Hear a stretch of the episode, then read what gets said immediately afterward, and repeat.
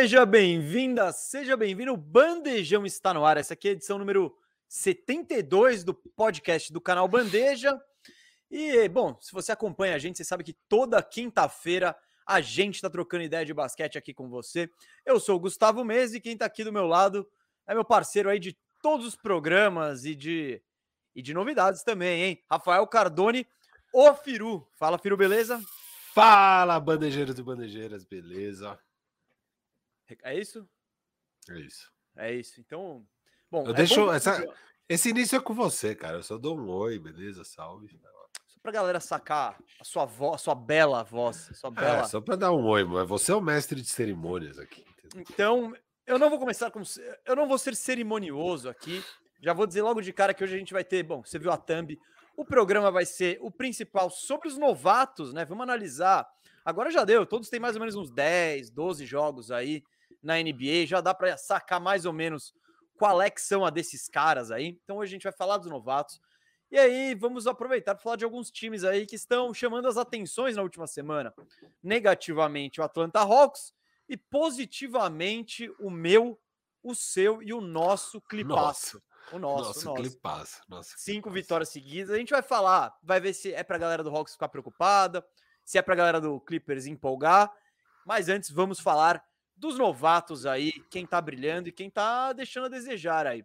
Bom, uh, queria dizer aí, né, avisar que o Bandejão está de volta ao Spotify. Se você gosta de ouvir o Bandejão por áudio, é, continua na Aurelo. Se você ouvir na Aurelo, tá ótimo. E se você quiser ouvir no Bandejão, no, no, no Spotify, também tá ótimo. Enfim, o importante é você ouvir o Bandejão e saber que agora você tem mais opções para ouvi-lo via streaming no seu principal player de áudios aí.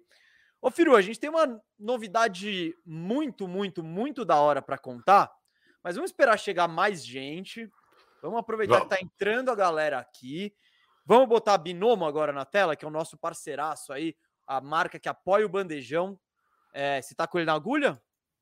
Claro, eu tô se sempre pronto mesmo, sempre pronto. Quem vai passar o recado hoje sou eu, garoto propaganda. Gal, nosso galã aqui, vai, vai galã. Eu, eu não tô muito galã no vídeo, não. Orelhudo do Cascão não, não me favoreceu nessa filmagem, mas tá bom, tudo bem. Vamos lá.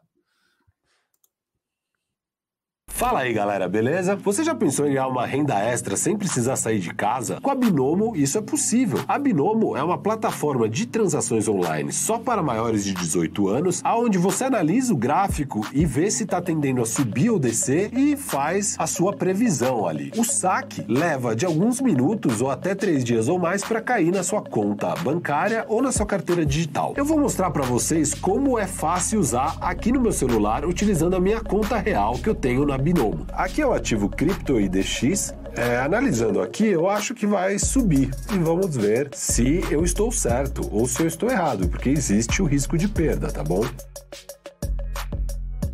Olha aí, ganhei 7 reais. Para conseguir te ajudar a investir o seu dinheiro, você pode acessar o link na descrição ou o QR Code na tela, fazer o seu login, que a Binomo disponibiliza uma conta demo com 4 mil reais fictícios, que aí você vai aprendendo a utilizar a plataforma. E não é só isso. Utilizando o código exclusivo aqui que a gente tem do Bandeja, que é o código Bandeja, você vai ganhar o mesmo valor que você investir da Binomo. Então, se você colocar o mínimo, que são 40 reais, você automaticamente vai ter 80 reais para investir. Então não perca essa chance. Se cadastre, faça seu login e venha conosco ser um binomista.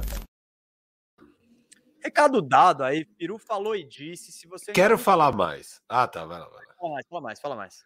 Não, eu ia falar para vocês aí que estão ouvindo, que viram esse recado maravilhoso, clique no link aqui na descrição no YouTube ou escaneie o QR Code na tela para ir lá na Binomo. Você indo lá, você já ajuda muito a gente. E você tem a chance de conhecer com seus próprios olhos e dedos a Binomo e ver se é para você e se você quer ser um binomista. Mas clique no link que já ajuda muito a gente, ajuda a Binomo, que é o nosso parceiro, e a Binomo ajuda muito o nosso programa a continuar crescendo, o canal a continuar crescendo. Então, eu queria aqui agradecer muito a Binomo, que tem sido um excelente parceiro.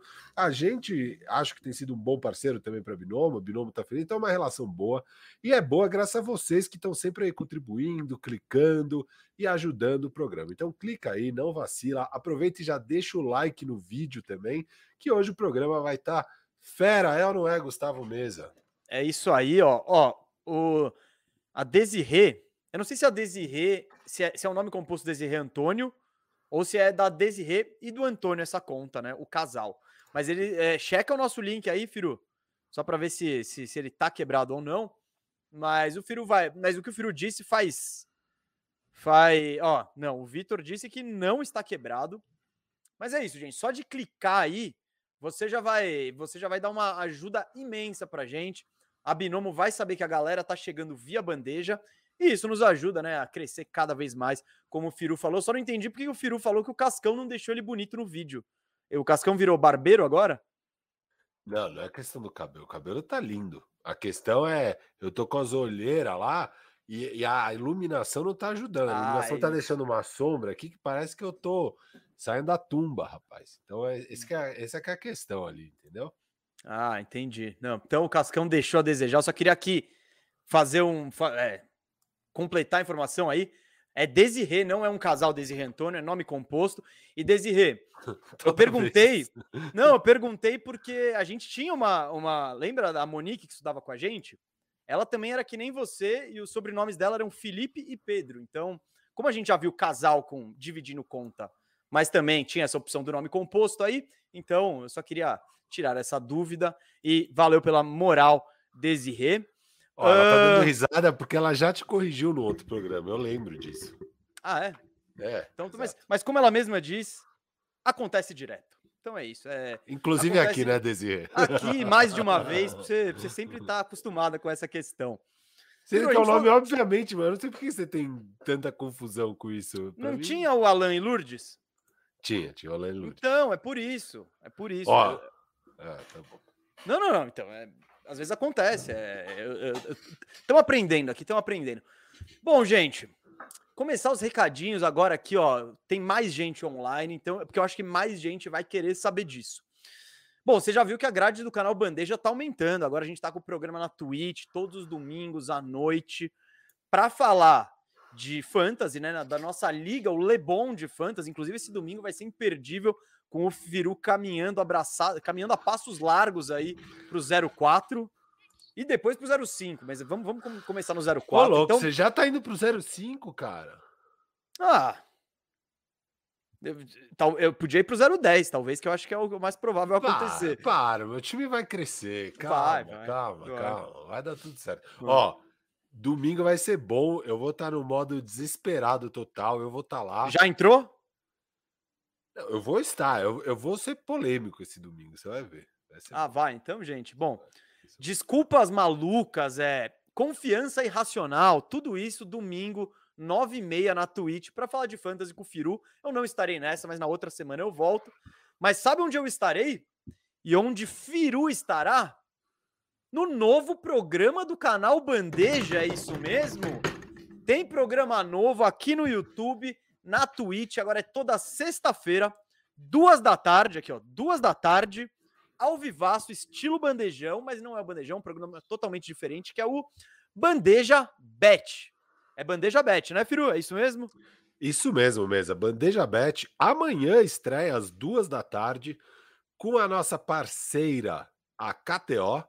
A gente vai estar ao vivo, e o Mesa, vendo os jogos do fim de semana, analisando os duelos, é, vendo o que, que a gente acha que é, é uma boa, umas, as boas jogadas esportivas do fim de semana, as, as brabas. A gente vai ver. Site. Vamos lançar as brabas e vamos colocar nosso dinheiro lá para fazer virar, né, mesa? É isso, gente. Ó, explicando um pouquinho como funciona o Bandeja Bet, que é amanhã, hein? já estreia amanhã. É um programa que, claro, ele é apoiado pela KTO, que nos ajuda muito e viabiliza esse programa. A KTO é o site que tem as melhores probabilidades, né, de basquete, NBA e também dos outros esportes. Então o que a gente vai fazer? A gente vai usar as probabilidades da KTO para analisar o basquete mesmo. É, é uma forma. Os odds são uma forma lúdica, né? Da gente analisar o jogo e tudo mais, e aí vai rolar aquela brincadeira entre eu e o Firu, aquela disputa positiva, para ver quem manda melhor nas, na, nas é... braba, né? Para ver é, quem, quem fatura é um mais. Acho que eu acho que as odds, no fim das contas, vão ajudar a gente a, a estimular discussões né, entre nós. Então a gente vai discutir bastante, a gente tem uns pontos de vista diferentes. Acho que as boas apostas vão ser quando a gente convergir no mesmo pensamento. Como, por exemplo, quando a gente fez um piloto ali na pré-temporada, né? Acho que nós dois confiamos em Tyler Hero como sexto homem. E tá sendo uma das melhores apostas. Nós dois apostamos nisso e tá sendo uma das melhores apostas. Então, eu tô sentindo, mesa, que o que vai dar certo é a hora que a gente que tem uns pensamentos diferentes, quando a gente pensar igual, vai ser a aposta boa. Mas vamos ver, vamos ver na prática como vai ser. É, a gente ainda nem, a gente não sabe como vai ser porque o programa começa efetivamente amanhã. Mas é isso, galera. Esse não é um programa pra gente. A gente não vai ensinar ninguém a ficar rico. A gente vai apresentar os odds, ver quais são as probabilidades, tentar caçar ali umas, umas brabas boas. Para se divertir, né, mesmo? Vai é ser isso, divertido. É vai ser é, divertido. É, é, basicamente, é mais um lugar pra gente trocar ideia de basquete. Agora tem o Bandejão na quinta e o Bandeja Bet aí, duas da tarde. É, também aqui no YouTube. É, e, e o Bandeja Twitch. Bet a gente vai entrar mais específico no jogo em si, né? Vai ser sim, uma sim, coisa diferente do Bandejão. Não, o Bandejão é mais. mais é, é, a, o Bandeja Bet vai ser mais pontual. A gente vai entrar na rodada e analisar confrontos. E claro, para analisar um confronto, a gente vai ter que falar das equipes, por exemplo. Amanhã a gente vai falar muito de Bulls e Warriors que vai rolar no, no domingo à noite, que é um jogo de grande. Do, na sexta noite, é um jogo de grande apelo. Então a gente vai ver os odds, mas também vai debater como, rola, como vai rolar o jogo, enfim. Eu recomendo, acho que vai ser divertidíssimo. É, amanhã, duas da tarde. Mais uma vez, queria agradecer a galera da KTO que está fazendo esse programa virar realidade. E, e também, né? Você indo lá na KTO, você também dá aquela moral pra gente e tal, mas amanhã, duas da tarde, explicaremos mais. Rafael ao Oliveira, vivo. ao vivaço, ao, vivo, ao vivaço. Ao vivo. Vai ser, a pegada vai ser parecida com o do Arrumando a Casa. A gente vai eu e o Firo vamos entrar online aqui. Vamos abrir o site da KTO e, e vamos ver o que, que, quais são as brabas e tal, o que, que é bom, o que, que, que a gente acredita. E é isso. E depois de um tempo, não pense que eu e o Firu vamos ficar ricos. Não, não. Isso aqui é para ajudar a galera também. O que eu e o Firu ganharam, a gente não definiu se vai ser se a gente vai chegar numa quantia X ou se a gente vai fechar o, o acumulado do mês. Mas a ideia é que o valor que a gente ganhe seja doado ou usado para, sei lá, arrumar uma quadra, enfim. A gente. Pra, a, é ideia, a ideia inicial é reformar quadras por aí com os rendimentos, e mas a gente ainda está fechando ou, esse projeto social. A gente vai é, ver, a gente vamos, vai ver, gente. A gente vai ver o que, que a gente consegue amarrar, mas a gente está querendo fazer algo legal com o que vier de dinheiro das apostas. Então, óbvio que não vai ser acumular. Cada, cada semana a gente vai ter um budget, eu e o Mesa, um orçamento, não tem porque falar em inglês isso.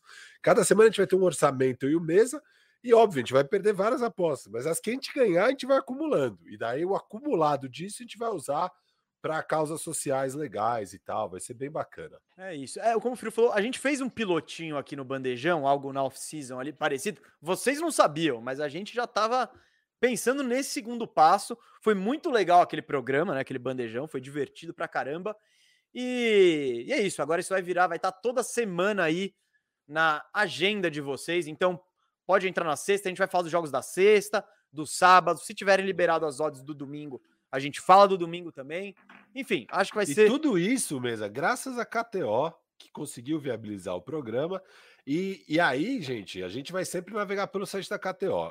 É, a gente vai tentar pegar aqui links e códigos promocionais para vocês, mas o legal seria vocês também fazerem seu login lá para acompanhar as é o mesmo site, o mesmo jeito de navegar, as mesmas odds, né, as mesmas probabilidades, que cada site tem a sua. Então aí vocês conseguem acompanhar esse universo de apostas esportivas no mesmo jeito que eu e o Mesa com a KTO. É isso, é isso. E é isso, gente. É aquela coisa, né? Se, se eu e o Firu estamos falando A e você tá, tem certeza absoluta que vai dar B, Entra lá e vai em B. Não, e depois, e depois joga na nossa é, cara. Joga na cara, Isso. joga na cara. Porque eu tem um negócio tá... que a gente tá acostumado. É, é receber as coisas na cara ultimamente. Não, o mesmo, esse negócio de zica já teve aqui, só agora no chat, já teve um bilhão de comentários que zicamos o Miami Heat, zicamos, que sei lá não, o quê. Não. Semana passada zicamos brabo, vai. Não, não... Mesa, você não tem noção, a minha boca maldita com, com o Caleb Martin do Miami Heat. Ele tava jogando um basquete impecável. Eu não lembro que jogo que foi, foi esses dias aí. Ele estava jogando muita bola. Eu tuitei. Caleb Martin querendo desafiar o status de melhor dos irmãos Martin. Coloquei assim, ele tá jogando muito. Ele tava assim, ó, 4 de 4 de quadra, 3 de 3 do lance livre, zero turnovers, sei lá o quê, jogando, mas jogando bem. Óbvio, as stats dele, o usage baixo, nunca vai ser números que saltam aos olhos, assim. Mas, tipo, 14 pontos, mega eficiente, jogando pro time, bem na defesa. Blá, blá. Cara, eu tuitei isso. As próximas três, quatro jogadas, ele só ramelou, só fez coisa errada. Eu falei, meu Deus, a minha boca tá, tá maldita aqui, tá difícil. Eu preciso me benzer, cara. Tá? Não, não. Semana passada foi feio, porque a gente fez um programa falando bem do Miami e mal do Boston. Foi o teor do programa, a gente ficou duas horas falando isso. e aí chega aí e toma um pau, mas nos defendendo, vou me defender aqui. Boston ganhou esse jogo na defesa. E se tem algo que eu falei aqui no, no bandejão é não tem motivo para esse time jogar mal na defesa assim que não seja vontade, que não seja garra, disposição e etc. E foi exatamente assim que o Boston ganhou o jogo. Tirando o Miami do jogo, o ataque do Boston continua aquela coisa feia lá. Ninguém passa para ninguém e tal, mas é isso. Então, eu ao invés de falar que zica, zicamos, Firu, eu acho melhor motivamos, motivou, motivou, motivamos o Boston Celtics. Motivamos é isso, o Boston é Celtics. E deixamos o hit ali, ó. Mega, né? Mega, mega é. se achando. É. Ó, ah. mesa. Matheus Guimarães aqui do 1,90 no Superchat. Muito obrigado, Matheus. E aí, já antes de começar o programa, a gente pode colocar o do Pedro Neiva também. O que, que você eu, acha? Aí, eu sugeriria a mesma coisa, porque a gente não vai falar de Warriors hoje, então. Isso. Mas já que o Pedro pediu, vamos falar de Warriors. E deixa eu ler aqui para quem ouve o bandejão por áudio, né? Na Aurelo, na Spotify ou no seu, no seu player favorito. O Pedro falou: Amigos, a campanha do Golden State até aqui impressiona. Mas quanto à qualidade dos adversários que eles pegaram, até aqui pode mascarar essa campanha?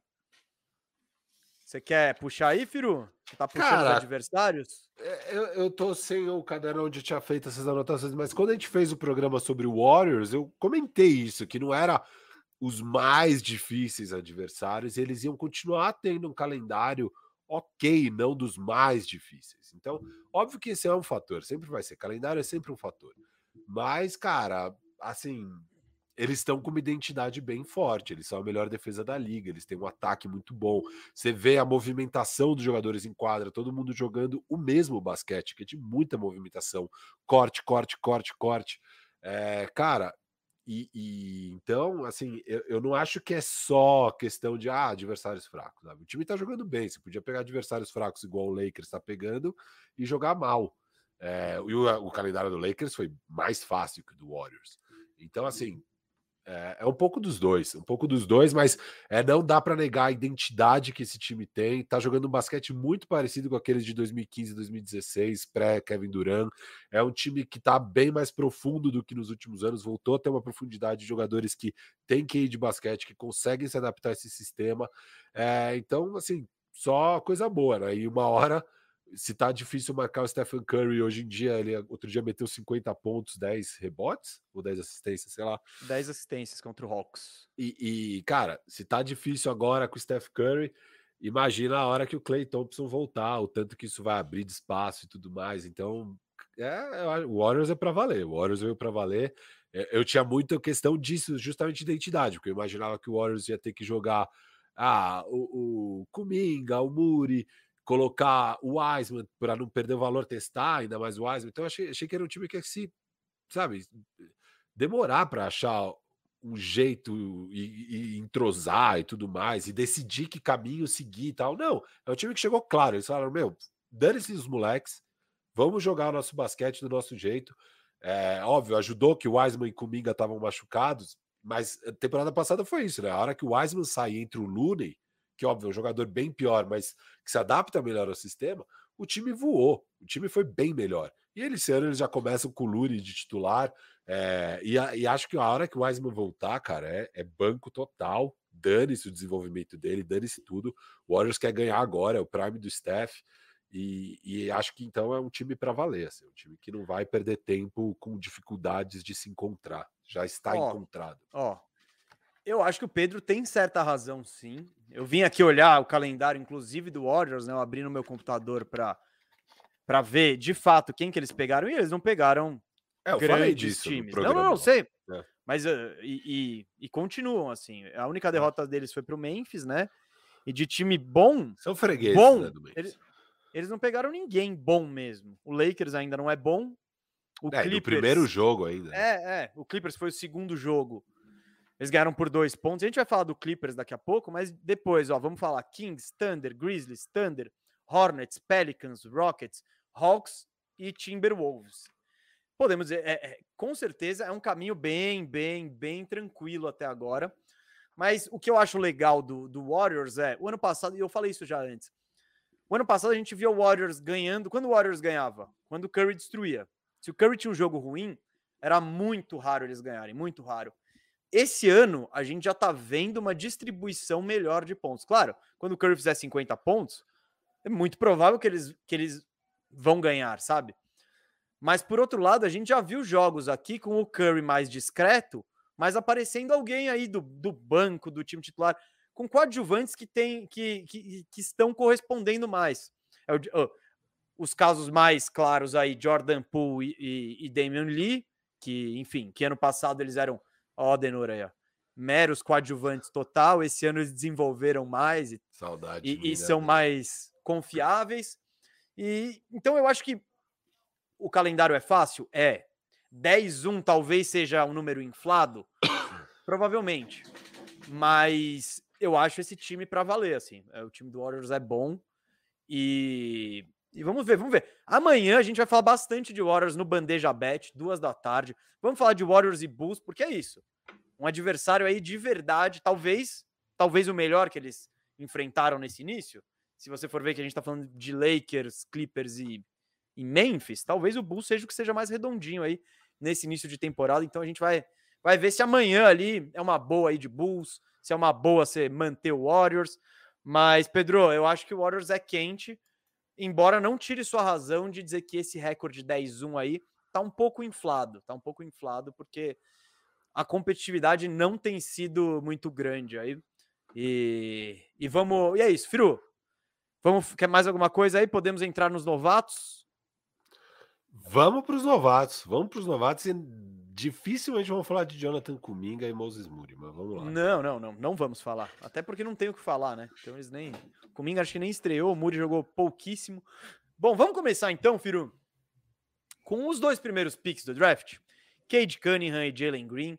Um dos ganchos desse programa foi, inclusive, que ontem teve na ESPN é, Detroit Pistons e Houston Rockets, né? Um jogo de duas equipes que estavam 1-9. Então, um jogo claramente horrível. E, Que escolha, ESPN que escolha. ah, mas tem motivo, né? Que é o os embate dois ali. Jalen Green e Cade Cunningham. Só por isso esse jogo estava na TV. Então, então é isso. Então é- é- era o, era o único apelo para ver. Era esse- os dois primeiros picks se enfrentando. É, eu vou, vou ser bem sincero, Firu. O jogo não estava bom. Eu dormi no meio. Eu dormi ali no meio. é, não deu para acompanhar tudo, mas deu para tirar algumas impressões já somado com o que eu já tinha visto sobre ambos os jogadores aí. É, você, quer, você quer falar do jogo? Você quer entrar nos Pode caras? falar, pode falar, pode falar um pouco. Não, não, o, não, o jogo em si foi ruim, eu não tenho muito o que falar, não. Foi, tipo, foi a típica pelada de, sabe? Parecia o nosso rachão no Zil da Natel quadra inteira. Tipo, não tinha jogada. Kevin. Opa, Kevin Porter Jr. Eu vou dizer que eu nem sei com quanto, se ele terminou o jogo com estatísticas boas ou ruins. Mas as escolhas dele, ele fez a escolinha Russell Westbrook de escolhas. Porque, cara, é Ah. cada doideira. É cada doideira. todo jogo o Russell Westbrook precisa ser humilhado nesse programa. É Não, inacreditável. não é todo jogo. Você viu o que ele fez nesse. todo, todo programa o Russell Westbrook precisa ser humilhado. Mas você viu alguns programa. lances dele na reta final contra o Miami ali? A bola de três para ganhar o jogo de novo que ele arremessou. Ué, mas você viu o lance anterior, a jogada dele? Pra colocar o Lakers dois pontos na frente? 30, se- faltando 30 segundos. Não, não vi. Eu vi só as jogadas Ah, ruins. então. Ah, então é. Oh, que coincidência. Não, não, esse nossa. jogo eu não vi mesmo, porque ele terminou Ah. 8 da manhã, mas ele fez jogadas. Então, mas, Firo, o Westbrook é isso. É, é um. É um grande Não. cara ou coroa. É um Não grande. compara o Kevin Porter com o Russ, vai. Não, Vamos essa é tipo Respeita um que o você faz. Não, eu- Ah, vai, respeita o Russ um pouco. mas eu não falei, eu não, eu não comparei com eles, eu só falei que Kevin Porter toma escolhas às vezes que parece o Russell Westbrook no clutch ali. Mas não sei porque estamos falando de Kevin Porter, para exemplificar que não foi um bom jogo. Foi um jogo sem muitas jogadas, com muita doideira. Mas deu para ver um pouco do Cade Cunningham e do Jalen Green. Vamos começar então falando. Vamos falar do Cade. Vamos falar do Cade, o Cade, primeira escolha do draft, tá tendo um início de temporada. Se você for olhar só as estatísticas, péssimo, horrível, horroroso. Ele tá com média. Oi? Achei que Nada. você fez barulho. Ah, não, achei que ouvi um tossi, barulho. cara. Ah, então tá. tossi. É, ele tá quais, são as médias do Cade em cinco jogos aqui? 12 pontos, 5.5 rebotes, 3 assistências. Eles estão com eh, aproveitamento digno de nós, Firo. 28% de quadra, 22% de 3. E aí o lance livre, 92%. sinistro. 93, né? 92,9. É, tá. Enfim. É. Ah, o que eu queria dizer sobre o Cade Cunningham? Claro que esse início de temporada tá ruim dele. É... Enfim, quem, quem pegou ele no fantasy alto ali já tá chorando as pitangas, porque. Ah, sim. Sim. Que nem Não. você com o Jalen Green, você vai estar chorando as pitangas no fim do ano. Ah, não, eu estaria eu estaria mais confia... mais tranquilo se eu tivesse com o Cade do que com o Jalen Green, assim. no Ah, eu acho que sim. É. Vamos chegar no Jalen, então. É. O Cade, o que que. Cara, o arremesso dele não tá caindo. Ele. Mas eu não acho que ele faz, em geral, jogadas erradas. Sabe o que a gente falou do Kevin Porter, as doi... doideiras? Eu vejo ele um cara que entende o jogo, joga no ritmo dele, tem tamanho, tem o controle de bola, mas que ainda não tá com a mão. Ainda tá se acostumando NBA. Porque, cara, é foda esse papel inicial aí de ser, velho, legal, ei, toma, toma a chave de uma franquia aí na mão. Você é o melhor cara, vai. Então, É, e a tipo, pressão de ser a primeira escolha também, e vindo de lesão, né? Acho que já aumenta um pouco do que você começar a temporada, é, do início ali, quando tá todo mundo ainda meio frio e tal. É, acho normal isso, cara. O, o, o Cade jogou o quê? Cinco jogos de NBA. Jogos. E, e, Firu, só É. uma coisa aí sobre o Cade desse início ruim. Ele não só jogou apenas cinco jogos, como ele não pegou uma sequência muito bacana para quem tá começando na NBA. Tudo bem que ele estreia contra o Orlando Magic, né? Mas aí ele pega Milwaukee, Filadélfia, Brooklyn. E aí ontem sim um jogo contra o Houston, que aí sim, ó, mesmo nível, equivalente, porque, pô, é injusto você- botar um time contra o Det- como o Detroit, assim, você pegando uma equipe pronta, tipo um Milwaukee, e falar, o legal, se quiser, coloca a marcação só no Cade, porque o resto do time é ridículo. o Jeremy Grant foi tipo. bem ontem. Não, digo É, o Jeremy ridículo, Grant mas- foi bem, fez 21 pontos só no terceiro quarto, jogou super bem. Mas assim, é, é um time fraco. não- É um time que, cara, não dá para esperar muita coisa do Detroit, sabe? Não tem. E acho que a pressão em cima do Cade é gigantesca. Os primeiros jogos, os primeiros cinco jogos, cara, eu tô muito tranquilo com essa questão do arremesso dele tá ruim ainda. Não, não, Eu não é acho, eu acho que eu acho que o lance livre está em 93 é um bom indicativo de que ele sabe arremessar. Sim, A concordo. forma dele eu gosto, assim. Então, ontem já foi 4 de 8 do perímetro, né? Já, já foi bem melhor, que é o que você falou, já era um adversário mais fraco, um pouco mais fácil de jogar, né? No geral, de quadra, acho que foi 8 de 18, que é ok. É, de 3 ele foi melhor um pouco. Foi uma partida boa dele ontem, né?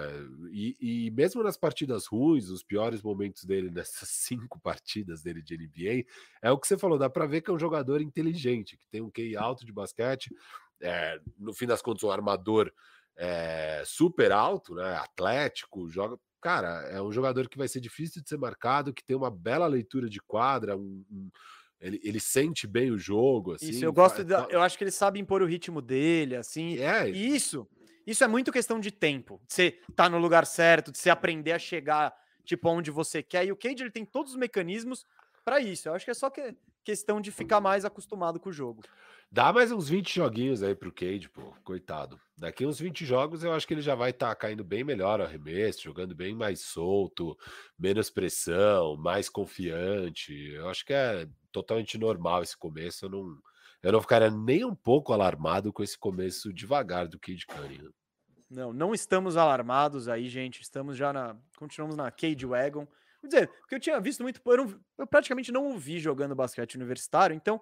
E, e o jogo da NBA, como o meu querido Jalen Suggs pode bem dizer, e a gente vai chegar nele daqui a pouco, é outra coisa do basquete universitário. Então, eu, em relação ao Cade, estou bem tranquilo. Eu acho que é isso. Ele tem todas as ferramentas. E porque você. Ainda mais quando você compara ele com o Jalen Green, a gente já vai fazer isso. Cara, o Jalen Green é, é, muito mais explosivo, ele salta mais rápido, mas o Cade ele parece até devagar, sabe? Meio lentão tal. Mas o cara. Ontem, ele... foi da hora, né? Que o Jalen Green meteu uma em cima do, do Cade ali, ficou falando umas. Tomou até uma falta técnica por, pelo, pelo falastrão dele. É, então, então, e são caras tão diferentes assim, mas é isso. Eu, do que vi do. E agora a gente já entra no Jalen Green, do que vi do Cade Cunningham, e mesmo que seja pouco, e mesmo que ele esteja com uma média de pontos menor, PR, o PR do Cade Cunningham é 5.1. Mas se colocar eu e você na NBA, a gente tem esse PR aí. Mas mas é isso, não, não estou alarmado, eu acho que ele vai virar um grande jogador. Uh, e em comparação com o Jalen Green, que é do Houston Rockets, que jogou ontem, o Jalen Green eu acho que ele tem mais coisa de basquete para aprender. Eu acho que ele fisicamente absurdo assim, a impulsão, explosão, tudo isso aí absurdo assim. Ele é elite nisso. Ele precisa aprender a jogar basquete ainda. Não tô dizendo que ele não vai, tô dizendo que é pouco. Ele teve, ele não jogou nem basquete universitário, ele jogou na D-League, mas o, o, o Jalen Green, hoje ele tem só, podemos dizer, só uma marcha, ele só consegue ir em velocidade máxima e com tudo. Ele não sabe ainda o que fazer sem a bola. Tipo, se a bola não tá nele, ele, ele porque ele tem um potencial gigante para cortar, para aparecer perto da cesta. Tudo bem que o Houston provavelmente não tem os caras que vão achar ele fazendo isso, mas enfim, é, eu acho que ele tem as ferramentas também, Firu. Mas esse cara, na minha opinião, tem mais basquete para aprender a jogar. O que, que você viu aí? Que você tá vendo você tem ele no Fantasy, tá vendo ele mais do que eu. Não, eu concordo. Se o Jalen Green tem mais coisa a aprender, realmente ele não sabe muito bem o que fazer sem a bola. Ele está sem a bola, né? A bola fica na mão do Kevin Porter Jr. a maior parte do tempo, é, é o principal armador do time. E acho que isso é um problema ali dentro de Houston. E mesmo para o Kevin Porter, tá ruim esse papel. Ele era melhor como um cara mais scorer do que distribuidor, sabe? Eu acho que tá tudo meio estranho nesse Houston. Houston esperava que ia ser ruim, mas tá até pior do que eu mesmo imaginava. Eu já imaginava um time horroroso, mas é muito ruim Houston Rockets. É... E, e, o, e o Jalen Green tá sofrendo com esse papel um pouco também, sabe? Além de além da questão de, pô, você ser um novato, essa inexperiência e tal, e tá, nesse começo de ano todo mundo arremessando muito mal, tá tudo meio estranho na liga, é, e para um novato ainda é mais normal ainda, depois a gente vai passar pelos números dos novatos arremessando, o que me, o que me deixa, assim, animado em relação ao Jalen Green, primeiro é o mental dele, que ele, cara, pode errar 10 bolas, ele vai chutar a décima primeira, não tem problema nenhum, e eu Isso gosto é bom disso. e ruim, né?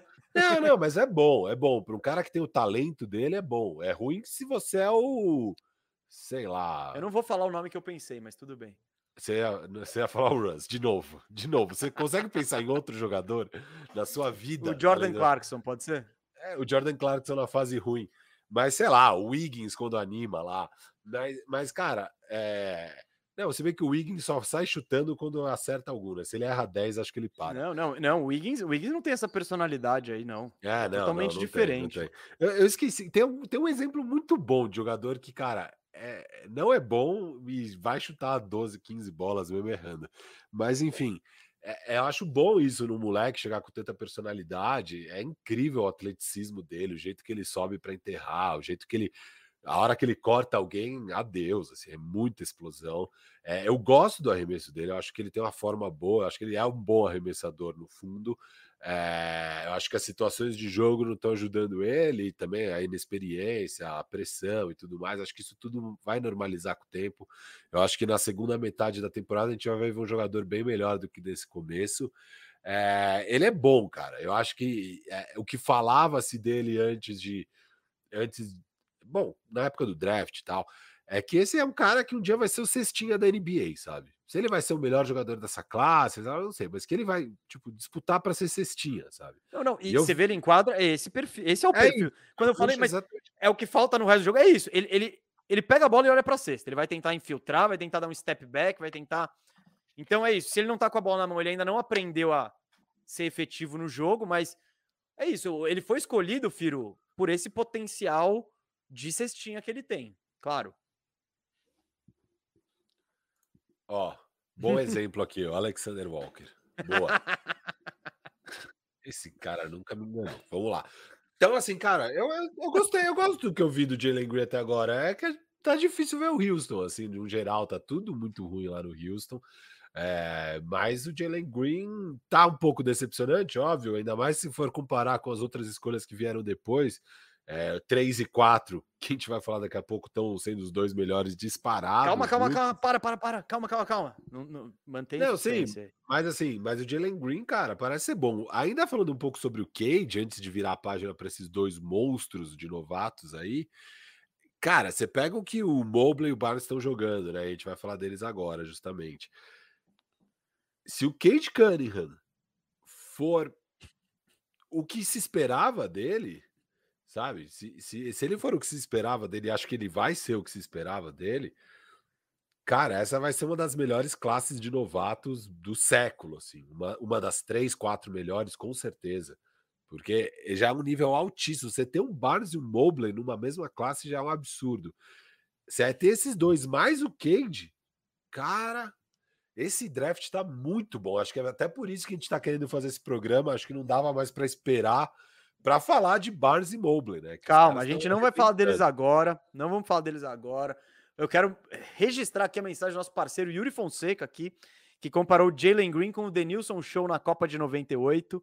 Ele mandou um abração, rapaziada. Se o tempo deixar, amanhã tem rachão. Tem rachão antes do Bandeja Bet. Antes de manhã, eu e o Firu, a gente vai estar exercitando. duas da tarde, Bandeja Bet aqui no YouTube. Se você chegou agora, é isso. Programa novo na grade, sexta-feira, duas da tarde. Só para passar os números do Jalen Green para rapaziada aí, Firu. Ele tá com média de 14 pontos e meio, 3 rebotes, 3 assistências. E os aproveitamentos: 36% de quadra, 28% de 3 e 76% no lance livre. Ele tá com PR 8. E alguém perguntou aí o que, que é PR? PR é, é, é uma é uma, um coeficiente de eficiência, podemos dizer assim. Eles somam todas as estatísticas produção, aí, de produção forma, ofensiva, é, é. de produção ofensiva. É isso, é isso. Não só ofensiva, né? Porque você vai pegar é, rebote mas, defensivo. Não, o principal é a produção ofensiva. É porque o defensivo, em geral, você, é. enquanto não criar um é. defensive PR, nunca vai pegar, né? Tipo, mas é isso. Ô, Firu, Firu, Firu. Antes da gente ir para o Mobley, antes da gente ir para o Barnes, antes da gente chegar no Suggs, que eu tenho certeza que é o momento mais esperado por toda a galera, você quer dizer alguma coisa para a torcida do Houston aí?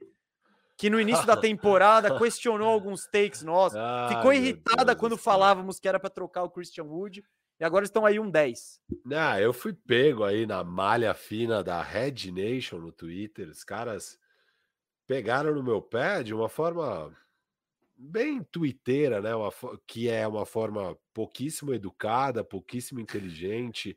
É, aquele, aquela, aquela forma do Twitter, né? A gente soltou o corte das nossas prévias da temporada, coisa que a gente estudou pra caramba para fazer e tal. E aí saiu o meu corte. O meu corte era justamente eu falando que eu tava muito crente de que o Christian Wood ia ser trocado até o deadline, porque para mim nunca fez o menor sentido o timeline do Wood com esse time. Para mim, o time obviamente ia ser horrível. Christian Wood é quase All-Star, o cara precisa ganhar, é, o cara quer ganhar, o cara quer competir, ele não quer estar nesse time horrível. É, ele estando lá só piora as chances de. Um não ajuda o outro, o que um quer não é o que o outro quer. É, não faz o menor sentido esse casamento Christian Wood Rockets. Óbvio que ele é bom, óbvio que todo time quer ter ele, mas você tem que entender quando você está analisando o basquete o que, que, é uma linha do tempo, como se constrói um time. Christian Wood não faz parte da linha do tempo do Houston, e era isso que eu estava falando. E a Red Nation ficou enfurecida com o meu take. É, e aí é um compartilhar, né? Um dá um coach tweet é, falando: ah, esse cara é um imbecil que todos os outros saem atrás. Então, daí a Red Nation segue a Red Nation. Então, um da Red Nation falou, cara, explodiu esse tweet, tipo, teve uns 30 compartilhamentos, tudo da Red é Nation falando, esse é um idiota, ah, olha, só fala merda, ah, blá, blá, blá, blá, blá. E, cara, e teve uns especificamente particularmente agressivos e, é, enfim, de, deploráveis, né? Um comportamento deplorável. E, e, e eles me alopravam, falando: não, olha, você nem sabe de nada, o cara acabou de falar que quer ficar, olha a frase dele, pô, esses caras têm que estudar antes de falar. E eu falava, gente, óbvio que ele vai falar isso. A gente falou isso sobre no primeiro tipo, dia, é óbvio, sobre as tipo, é maravilhas é do Media Day. É. Todo mundo tá feliz no Media Day. Todo não, mundo. e assim, só vai chegar no Media Day falando, cara, eu quero sair daqui, um jogador do nível do do Harden, sabe? Um jogador de outro patamar, não o Christian Wood. O Christian Wood tem que jogar, ser um bom um bom soldado ali, né? Falar, não, tô dentro, o time é nós, tal. Pra, isso só aumenta o valor dele. E aí, o empresário dele lá atrás. Tá é, falando, alguém faz esse trabalho lá atrás. O próprio Houston mesmo, o próprio Houston. Não, Firo, mas, Firo, Firo, essa. Mas e a gente? É que eu acho que eles pegaram. Primeiro, eles pegaram você, porque acho que você deve ter cortado seus takes polêmicos. Segundo, eu não sei se me Juro. Porque... Esse aí não era polêmico. Não era. Não... É, cara, não, porque você acha eu... que eu tenho que. Eu não tava falando nada demais. Não, eu Firo, eu, eu nem eu vi acho sequer. Que o Christian, eu não, eu acho que o Wood vai ser trocado até o deadline. Eu só falava isso. Firo, tipo, mas isso, isso a gente tá. É. A gente concorda. E eu falei, eu não, eu, não, eu, falei, eu não sei se ele vai ser trocado. Eu não vou falar que eu acho que ele vai ser trocado. O que eu vou falar é, ele deveria ser trocado. O quanto É, antes. sim. Porque é isso, hoje ele tá na metade do segundo ano de contrato dele. Ano que vem ele vira um expiring. Qual a chance de ele renovar com o Houston depois? Qual a chance dele querer ficar no Houston? Tem. Tem. Cara, eu acho que é nenhuma. E tipo, e quanto que ele vai pedir para ficar num time zoado do Houston? Você vai pagar o máximo pro Christian Wood também? Exato. É, não, Não, faz, tem que trocar esse ano enquanto ainda tem dois anos de contrato. Não, o valor tá no quanto máximo, antes troca, mais valor tem. É, Ele- exato. E eu entendo ter começado a temporada com ele. Ele tá metendo os Não, double-double tipo, dele, ótimo, beleza. Tá Não, jogando muito, antes como também. sempre. É, Não, tá ele é um bom jogador. Ele tem sempre, pontos mas- positivos e negativos. Ele, ele, ele é muito técnico, assim, ele tem um repertório para fazer cesta muito grande. Eu acho que na defesa, às vezes, ele é meio devagar, ele tem aquele. Ele é meio pesadão tal, mas é um jogador com muito valor, assim. Por exemplo, eu imagino ele no Golden State Warriors aí. Tipo, ia ser. Óbvio. Warriors ia ser maravilhoso. O Warriors não tem ninguém como ele. E daria coisa interessante para pegá-lo, imagino eu. Enfim, é, eu acho que como tocamos em Jalen Green, assim, esse era um assunto legal, porque acredito que ambos estávamos certos, hein? Né? Tipo, eu não sei que galera que tava imaginando que o Houston ia pegar playoff É, não, com essa que base. as- o que as pessoas pensavam era tipo, ah, não, o Justin Tate jogou legal no passado, o Kevin Porter teve uma reta final animal, Jalen Green é o cara do draft. Você junta todos esses caras é, com o Shangun, com o Garuba, com o Christian Wood, timaço, vai para os playoffs, pô.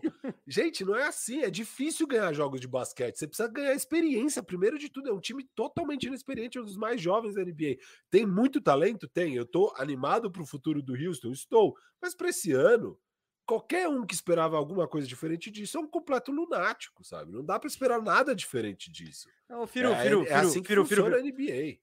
Vou, vou, vou resumir para você. Houston não esperava nada além disso. Exato, exato. Tipo, Essa não é a mentalidade no front office do Houston. Quando eles trocaram o Harden por nada, só Pix, que ficou no time. Mesmo, eles decidiram que o John Wall não joga. É, então, isso tá que é muito algo claro. mais claro. Cara, você quer ganhar jogos, o John Wall vai jogar. Não é Ele com Porter. certeza é um armador hoje bem mais competente que o Kevin Porter Jr. Óbvio, Tipo- óbvio. Gente, assim, não tem o que pensar. Você quer ganhar jogos, o John Wall tá jogando. É, o John Wall não vai jogar, você quer perder jogos. Então, é, é- tá tudo muito claro. Só, só que tem gente que quer se enganar, porque, óbvio, você quer. Você, quando é torcedor de um time não, e não está analisando um time friamente, você quer se enganar que o time vai ser bom. Porque é, é- o legal é ver seu time jogando bem. Esse time não vai jogar bem, mas vai aprendendo, vai desenvolvendo. É, é, é o caminho para um dia jogar bem, é esse, não tem jeito, não tem outro jeito. Isso. Ah, o Daniel aqui tá reclamando que a gente não leu o superchat dele. Eu separei Daniel, já, Daniel. Tá separado. É que esse tema é bom. E eu acho que ele vai Ó, render só pra você ver que eu não tô mentindo, minutinhos. você falou do Jalen Brown. A gente vai falar É disso. isso, depois, vamos falar do Jalen. Brown, vamos falar dos Sixers. É, gostei desse gancho que você nos obrigou a falar. Mas vamos terminar os novatos primeiro, a gente responde ele, tá? Aí depois entra no clipaço e no Hawks. Mas fique tranquilo, Daniel, seu, seu superchat será lido e agradecemos demais aí a contribuição, né? Incrível. Bom, vamos pro próximo novato aí? Bora. Ah, como a gente tá seguindo a ordenzinha, né? Vamos falar do Evan Mobley, Firu. Evan Mobley do Cleveland Beleza. Cavaliers. Ah, Posso compartilhar aqui para facilitar a nossa discussão? eu não sei o que você preparou, então pode. Aqui, ó. Uma tabelinha com as médias da rapaziada. Mas Acho- isso tá em ordem do quê? Ordem de pontos. Pontos. Pontos feitos. pontos feitos. Eu filtrei por minutos jogados, só os jogadores acima de 100 minutos dos rookies e ordenado por pontos feitos aqui. muito bom, muito bom. Ah, eu acho legal, acho bem interessante que essa lista aí. Por que, que eu fiz? Eu, gente, vamos falar dos cinco primeiros, que eu acho que tem que falar, né? Que são os mais polarizantes. E aí eu separei os que estavam me chamando a atenção. E muito bom da sua lista é que eu tenho todos os caras até o Guiri ali. Então, muito bem coberto, bela lista. Vamos começar com Evan Mobley, cara. A gente já falou dele no programa passado, acho que a gente falou no primeiro programa, se bobear. Estamos falando nele todos os programas, porque estamos, eu tô pelo menos pirando em Evan Mobley, assim. Eu já estava gostando do, de assistir o Cleveland Cavaliers jogar. Eu acho que para quem que tal é, o Sexton se machucou e é algo que eu já venho falando. O, o, Cleveland sem o Sexton é um time ainda mais agradável de se jogar, na minha singela opinião. E, bom, e um dos motivos que fazem desse Cavs um time legal é o Evan Mobley, que é um pivô, cara. Um pivô ala de força que eu esperava que teria mais dificuldades de adaptação na NBA, que ele teria, ele precisaria de mais tempo para demonstrar o impacto dele. E, mano, jogo 1, um, Precisou do jogo 1, ele já estava mostrando o que ele fazia. Eu Cara, achei ele que é ele ia muito... chegar bem mais cru, ainda mais Não, que também. pivô, pivô é uma posição que normalmente é um pouco mais difícil. Ele já chegou jogando um basquete fenomenal, assim. Sim, deixa eu... Ó, aqui, ó, passando as médias dele aqui, para mim tá difícil tanto na tela, vou no meu caderno. 15,3, 15,3 pontos, 7,9 rebotes, 2,5 assistências. E 2,2 30... roubada mais toco, que eu acho que vale, isso, isso vale destacar, porque que, por que, que cara, o Mobley, ele tem uma parece uma bagagem assim, uma calma, uma paciência, que isso tá me impressionando muito no jogo dele, assim, que não é típico de novato. Você vê o Jalen Green, Jalen Green é doido, ele, ele pega a bola, ele quer cravar na sua cabeça, sair correndo, se não dá ele arremessa uma bola de três. Cara, o Mobley, ele é tão paciente, assim, às vezes ele pega a bola embaixo da cesta, ele é gigante, ele pode subir enterrar, não, mas ele olha, ele faz um fakezinho, o rival compra a jogada, ele passa pelo outro lado, faz uma bandejinha. E, e ele é compridão, assim, tem aquela versatilidade para marcar todo mundo. Porque é isso, você troca o, o armador falar, ah, irado, vou trocar aqui o pick and roll, vou trazer o pivô aqui para o perímetro.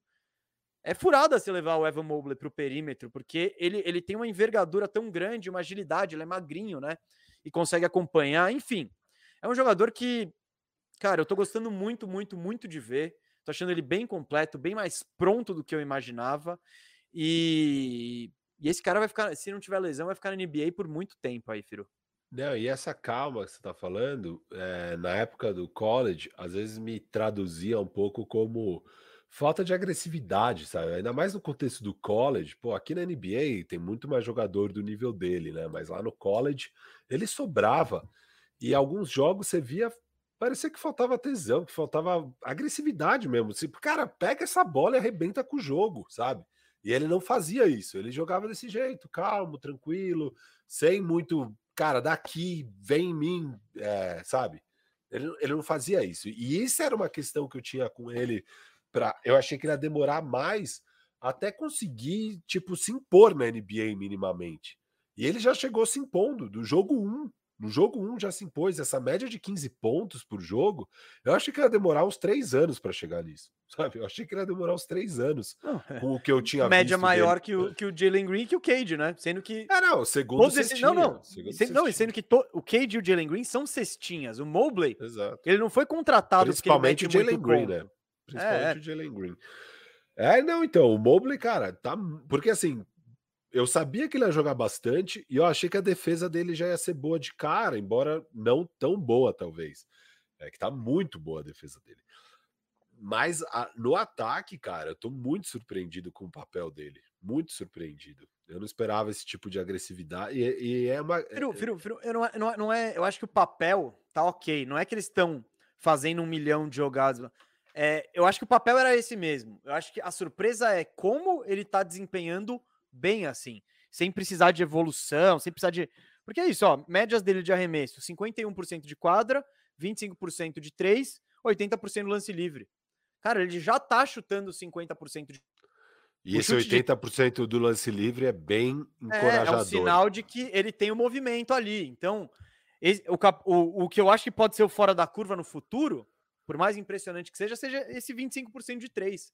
Se ele aumentar para 35%, cara, é, é, um jogador completíssimo, assim, enfim. Eu gosto muito, eu tô gostando muito de ver ele jogar, só que você falou da que você enxergou como passividade, né, filho? Essa paciência e tal. Eu tava ouvindo, acho que era o Mike Schmitz, que é o especialista da ESPN. Uhum, eu vi esse programa com o Zach Lowe. No Zach Lowe. Ele falou que ele foi, foi cobrir um jogo. Não, isso foi o Scottie Barnes. Que não arremessou nenhuma vez? Não, não, não, não. Ele foi cobrir um é. jogo que o Evan Mobley não arremessou nenhuma vez. E o, e o Mike Schmitz falou, cara, ele também ficou com a pulga atrás da orelha. Ele falou, meu, uhum. que estranho, porque, né, se ele tá. quisesse. Só que não, ele não tem essa personalidade de falar, mano, daqui, eu sou o cara, eu, eu sou eu foda. Vi isso, eu, quem acompanhou comigo os jogos, eu acompanhei online os jogos que eu vi do Evan Mobley. Eu falo, cara, chama a bola, bicho, olha isso. Ele não, não fazia, cara, era zero agressivo, zero agressivo no contexto de college. Assim. Não, então, e, e é isso, mas o que todo mundo via era a técnica, a versatilidade, a marcação, blá, blá, blá, blá, blá, blá, blá. Tudo isso existe. Então. E na NBA talvez esteja sendo bom essa falta de agressividade, esse, essa calma, né? Que é o que você falou. É. Ele consegue fazer a jogada certa no fim das contas. Ele, ele, ele não está interessado nos números dele, ele está claramente interessado em fazer a jogada certa. Isso é e, meio. E com isso ele está ficando em quadra e conseguindo os números dele, porque é o que a gente já tinha falado antes, né? Uma coisa também que no início da temporada eu fiquei no início da temporada eu tava altaço no Mobley como prospecto de jogador. Eu achei que ele ia ter um futuro grande na NBA. Eu não achei que ele teria um impacto logo de cara. Até porque ele tá disputando posição com o Laurie Markkanen, que foi contratado por um, um, um, grande valor, com o Kevin Love, que tava lá, já veteraníssimo e tal. E, e não, ele ele chegou e falou, cara, eu sou melhor que vocês. Foi foi para é. três, ele ficou total na E eu vou jogar aqui porque eu sou melhor que vocês mesmo e acabou, sabe? Então, é. eu acho que é, vai ser uma coisa que me agrada, eu gosto muito de ver o Cleveland Cavaliers jogando, eu gosto muito do Darius Garland como jogador, é o que a gente já estava discutindo no programa passado, a ausência desses armadores clássicos que observam o jogo primeiro antes de olhar para ele mesmo, que são uma espécie de extinção. O Garland é desses caras, ele ainda não, não é uma estrela, ele ainda é inconstante, mas está se desenvolvendo. O Rubio nesse time eu achei muito legal, tipo, ele tá fazendo a bola mexer. O Garland faz a bola mexer. Pô, é, tá ficando, é um time gostoso de ver. O Cavs é algo que, sei lá. É, acho que não é, muita eu, gente eu diria gostava, isso. Eu gostava da ideia do Rubio nesse time. Eu até falei, acho que foi na live do pós-draft, então antes de começar a NBA, que acho que o time do Regi, o Regi draftou, né? E eu falei, cara, eu acho que o Rubio vai ter um puta ano. Ele vai ter um papel parecido com o que ele tinha no Phoenix Suns, organizando um time jovem que precisa dessa experiência de armador. Eu acho que é, eu acho que é um contexto legal para o Rubio desempenhar o basquete dele, sabe? Que ano passado não rolou. E é o que está acontecendo, né? Ele está sendo muito importante para o time, muito importante para esses jovens. É um organizador nato, um bom jogador. Eu gosto do Rubio, tá, tá muito legal. Todo mundo gosta do Rubio, né? O problema dele é são dois: lesão, lesão, lesão e o arremesso. O arremesso dele vai e volta, é meio. É. Você assiste ele pela seleção espanhola metendo uns step back de três, fala, pô, cadê esse cara? Mas enfim, o Kevin está legal. E um dos motivos, talvez o principal motivo, seja esse pivôzão aí. e o Kevs, né, era, era 25 over-under mesmo, antes de começar a temporada. Eu lembro que eu falei na, no programa que era uma das maiores barbadas, o over. Aí, tipo, eu tinha muita certeza que ia bater o over, agora não, eu tenho filho, ainda mais. Não, ainda agora mais. eles já é, quase bateram o over, já é, 10 jogos. Tô, então, tipo. Bater. Não, não, todos. Ver, é, justiça, justiça seja feita, todos fomos de over no programa, né? É. Então, não é que não é que só não, você é. tava nessa. Não, não, não, sei. Quando eu falei que era 25, vocês, todo mundo ficou meio em choque, era muito baixo pro Kev, sabe? É Pessoa... É porque o leste, né, tem muito, é. tipo, tinha Orlando e Detroit claramente rabeira, e aí depois você ficava em dúvida, né? Tipo, quem que eu vou botar é. aí? Enfim, uh, muito legal aí, Evan Mobley, estamos todos altos aqui nesse cara.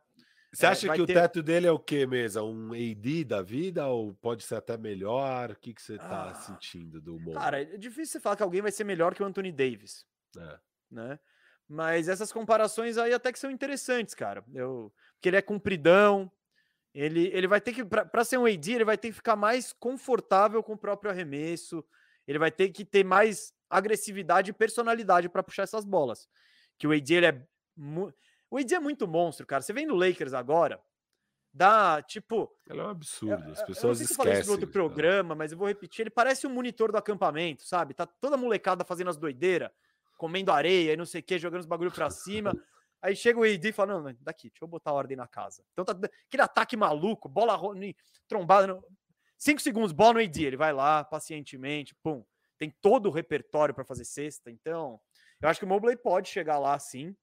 Uh, eu quero te perguntar uma coisa agora. Eu vi que alguém fez essa comparação aqui do lado. Você, você é o, controlar esse chat aí. Você precisa controlar Você é o presidente do fã-clube do DeAndre Ayton. Quem que você, quem que você vê mais potencial aí Não, nos dois? Não, o Mobley é outro nível. Outro nível. Eu gosto muito do Ayton. O Mobley. O Ayton eu nunca compararia com o AD. O Mobley eu Até acho porque, que. né, não, não... É, não. Então, o Eiton, é. ele é mais durão. Ele é, um ele é mais tradicional. Mais é um pivô um pouco mais tradicional. É um bom defensor, mas vai marcar o 5, no máximo 4. O Mobley é muito mais versátil na defesa. É, é diferente, é diferente. O Mobley. Não, é porque o Eiton foi um pique número um de draft e tal. Sim, então sim, tem, sim, tem todo. Eu acho cabível a, a, Não, o cabível, debate, mas eu tô com você ali. Eu tô.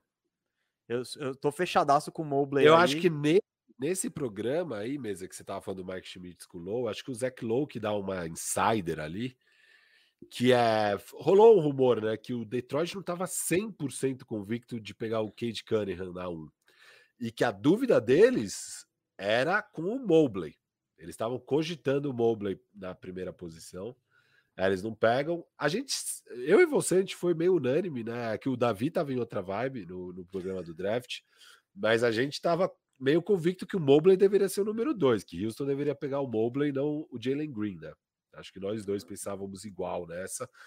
E, cara, é, é isso. O, o, ele, como prospecto, era muito interessante, muito interessante. Eu achei que não ia de cara ter esse nível de desempenho. Então, ele tendo já de cara esse nível de desempenho, só deixa mais interessante ainda. Né? Muito mais interessante. É, o... Enfim, não, não, a gente debateu isso, né? Mas é que já estava tão definida. Assim, não, tava né? claro que ia ser o Green, mas a gente achava um erro, assim, que deveria ser o Mobley.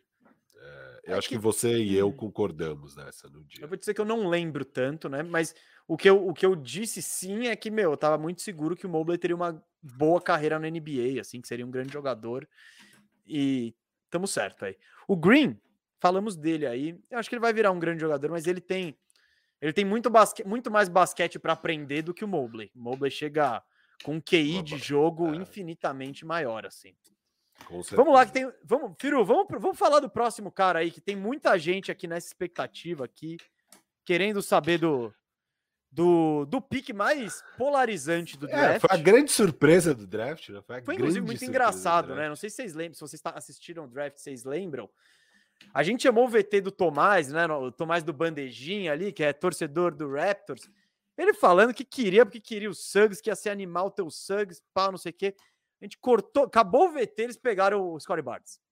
Então foi muito. E tipo, e foi aquela coisa que deixou todo mundo meio nebuloso. Eu acho que a galera criticou mais do que eu. Então vou, vou dar minha semi-volta olímpica. Eu acho, mesa.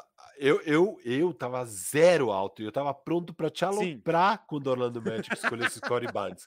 E quando o Toronto escolhe, a minha reação foi: eita, o Toronto sabe o que faz. O Toronto é. é. um time que não costuma errar. Então tem que meio que dar o braço a torcer aí e agora ver quem é o Scottie Barnes. Mas eu não estava alto, eu acabei dando o braço a torcer porque é o Toronto. O Toronto não costuma errar.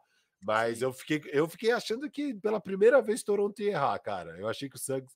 Mas... Não, é que por um lado, é. o Suggs cabia nesse, nessa posição 2, é. mas também não cabia, porque está vendo muito claro que é o Gary Trent o dono da posição ali, e eu acho que eles estão felizes com isso, pagaram o Gary Trent tá tranquilo. Eles pegaram o Barnes justamente quando eu, quando eu, quando eu tava no draft analisando os porquês disso, eu falei, cara, o Barnes, o que, que ele é? Ele tem um controle de. Tem um baita controle de bola, marcação versátil do 1 a 5. E eu acho que o Toronto vai apostar nisso, em, em fazer eu, uns times. É. É, times muito versáteis que trocam tudo, que tem a versatilidade, que todo mundo traga a bola. E o Barnes, cara, e óbvio, quando eu falei isso, eu não falei ele vai fazer isso. Eu falei, cara, o Toronto, eu acho é que o, que o Toronto, Toronto quer. é esse. E o Toronto tá certo, né? Que, que jogador legal é o Barnes, cara. A primeira cesta dele na bandeira, na, na, na, na NBA, Firu, eu não sei se você viu, mas eu vi, foi um gancho de esquerda, cara. Ele já começou com um estilo diferente, assim. Eu falei, opa, não, e é, e é, assustador, porque a grande questão dele era pontuar, né? Ele era um cara que era bom defensor, bom organizador, etc e tal, um cara muito alto que com playmaking e tal, mas que não sabia pontuar, basicamente, sabe? Era, era isso que se falava Diferente. Não é não sabia pontuar, é não sabia arremessar. É, é. Porque mas perto mesmo pontuar. Sexta, não, não. Mas mesmo pontuar, faltava muita agressividade para ele. Muito, porque ele é totalmente um pass first. É... Pass first é o cara que primeiro pensa em passar a bola do que é, fazer a cesta. Então ele tinha essa mentalidade muito nele. O, nesse episódio, você viu o Mike Schmidt falando, né, do treino? Ele conta que num treino era um treino específico lá que no ah, não sei se era no high school ou no college dele, o treinador dava, que era tipo 24, sei lá, você tinha que fazer 24 pontos no treino, sem marcação ou com uma marcação débil assim. É, então você tinha que pegar a bola de três, arremessar, depois de dois, arremessar, depois sei lá o que, arremessar. Você tinha que fazer 24 pontos, eu não sei se tinha tempo e tal, tinha alguma coisa assim. E no que ele. Então, cara, é um treino, você tem que fazer 24 pontos no treino, beleza. E eu não sei se tinha um limite de tempo ou não, mas aí, quando vai ser a vez dele, ele pergunta pro treinador se assistência conta. nesses 24 pontos. De tão não confortável com a ideia de fazer cestas ele era como um prospecto. E essa era a grande questão com ele, né? O Mike Schmidt também, ele, eles pesquisam muito, eles falam com os front office, eles falam com os outros analistas, eles têm muito informação e dados, né? Não, esse e Mike Corey... Schmitz aí, ele é o cara que viaja para Gre... É... não sei onde vê o pouco Zevski. Então, é, esse é cara absurdo. aí, é, o trampo dele é ser analista de draft. Que é muito de engraçado draft. isso nos Estados Unidos, que tem os caras que são especialistas nisso. Eles, eles assistem NBA vendo os novatos e gastam o tempo deles vendo tape da segunda divisão grega. Do... E conversam com o front office sobre novatos, com os outros analistas, eles se ajudam e tal. Então eles têm toda a sorte de informação e dados e, e entrevistas com os jogadores, conversa, eles conversam com os jogadores, com a gente, com sei lá o quê. E também eles sabem tudo que os outros analistas, que os front office estão pensando sobre esses jogadores, né? Então eles têm muito tipo de informação. E, e o Max Schmidt também fala que, cara, o Scottie Barnes é um cara que tinha gente achando que ele podia ser o segundo melhor, o melhor, sabe? Que ele devia estar super. E tinha gente achando que ele era fim da loteria ali, que era pique para depois dos 10, sabe? Então, ele era com certeza o prospecto mais polarizante desse draft, com Ciro, certeza. Ele Vou lá, as médias dele lá em, em, uh, na, em Florida State: 10 pontos por jogo, 4 assistências, 4 rebotes, 50% de quadra, 27% de 3, 62% lance livre. Ele era reserva do time, ele não era nem titular de Florida State. É, exato. Então, é, é muito é muito curioso isso, mas é o que a gente fala, draft, pô, você não, que nem Gonzaga, uh, Gonzaga, Gonzaga não foi campeão, vai, foi Baylor foi campeão. Pô, o David Mitchell, se fosse assim, só resultado, o David Mitchell teria que ser o pique número um. Só que a galera sabe que ele tem quatro anos, ele jogou quatro anos universitário, é um jogador mais pronto, teto mais baixo tal. No draft, a galera escolhe muito por potencial, por você escolhe o cara achando que ele vai fazer, vai estar assim em tanto tempo. É o draft do Yannis. O Yannis chegou desnutrido, todo magrelo, ele ia crescer ainda, mas os caras viram isso, falaram, mano, esse cara tem todas as ferramentas físicas. Esse cara tem o, o motor, né? Ah, esse cara, pô, ele nem se alimenta direito e já tá assim, talvez, sabe? Então, com o Barnes foi isso. Toronto ele enxergou. O que, que o Toronto enxergou? Essa versatilidade de marcação, essa capacidade de, do controle de bola e de passar e de tudo. E, e, e essa, e, e, essa possibilidade que ele tem de marcar do 1 ao 5, de, enfim, esse altruísmo, Cara, o Toronto achou, meu, eu ponho isso aqui no meu, junto com os meus caras aí, vai dar certo. É, é e, demais, meu, né? Ver, tipo, esse time com. E, e, agora que o Siakam voltou, obviamente o Nick Nurse fez a escolha certa, que é jogar o G, Siakam e Barnes. Troca tudo, Cara, mexe tudo. É, não, e, e é uma opção. É. Não, não, não, é o certo, é, mas tipo, legal, não, ele manteve essa opção aí. Tipo... Mas é, é muito legal ver esses três caras gigantes que trocam tudo, que jogam bem basquete. É, e o Scottie Barnes, cara, eh, ele, ele sabe ali, o jogo dele ali tá muito da hora, né? No garrafão, o jeito que ele se impõe. Eu gosto dele pegando rebote, eu gosto tudo. O, o jeito que ele entende o jogo, assim, ele, ele tem um feeling muito bom, ele tá sempre no lugar certo, parece, na hora e certa. ele é vibe, assim. ele parece ser gente fina. Ah, isso, isso falaram que, cara, como prospecto, não tinha ninguém mais legal, assim, que todo mundo gostava do Scottie Barnes, os adversários gostavam do Scottie Barnes, os técnicos amavam, os companheiros amavam o Scottie Barnes, que ele é um cara muito legal e parece mesmo em quadra, né? Ele tem, ele tem uma vibe muito boa, esse cara. Bem sim, da hora. Sim. Ó, só, só responder o Marcelo aqui, que ele falou, mas mesa, lá em Florida State funciona assim, Patrick Williams também era reserva lá, foi selecionado pelo Bulls ano passado na quarta escolha. E também gerou gerou pulga atrás da orelha. É isso, é, é tipo. Eu, eu, eu, citei ele ser reserva porque, pensa, ah, vamos é, usar o nosso, é nosso querido amigo Tomás como exemplo. O Tomás viu o time dele deixar passar o melhor jogador de uma equipe que faz, quase foi campeã universitária invicta para pegar um armador reserva que não sabia arremessar. Então é tipo, você fica meio assim, né? Por isso que benefício da dúvida a Toronto, né? Tipo, esses caras sabem o que eles estão fazendo, vamos ver. Então eu não estou dizendo que necessariamente, tipo, ah, errou porque pegou um reserva. O Cleveland errou já quando pegou um reserva, quando ele pegou o John Waiters lá atrás, ele era um reserva também. Então, é, é o que eu digo é, você não traz aquela empolgação, né, de você pegou aquela baita estrela universitária no quarto pick, não. Quando você pega no quarto pick um cara que não era nem titular do próprio time, a galera fica meio assim, né? Mas Ô Mesa, e, e só para continuar em Toronto acertando e esse estilo de picks de Toronto, só falar bem rapidinho, porque a gente não vai ficar falando a profundidade dele, mas eu tô curtindo muito esse Dalano Benton. Ah, tem tá um monte de gente falando lista. dele aí. Tá aqui na... ele... ele, ele é um armador, altaço, 6'9", assim, ele é gigante. E ele é armador, armador. E, e, ele joga bem, cara. Ele joga bem basquete, assim. Ele é muito interessante esse moleque. E é um pique de segunda rodada de Toronto. E é esse típico pique que só Toronto valoriza, né? Porque é um cara. O que, que Toronto vê? Toronto vê, puta, ele tem um bom QI de basquete, ele sabe jogar basquete, ele é muito alto para um armador.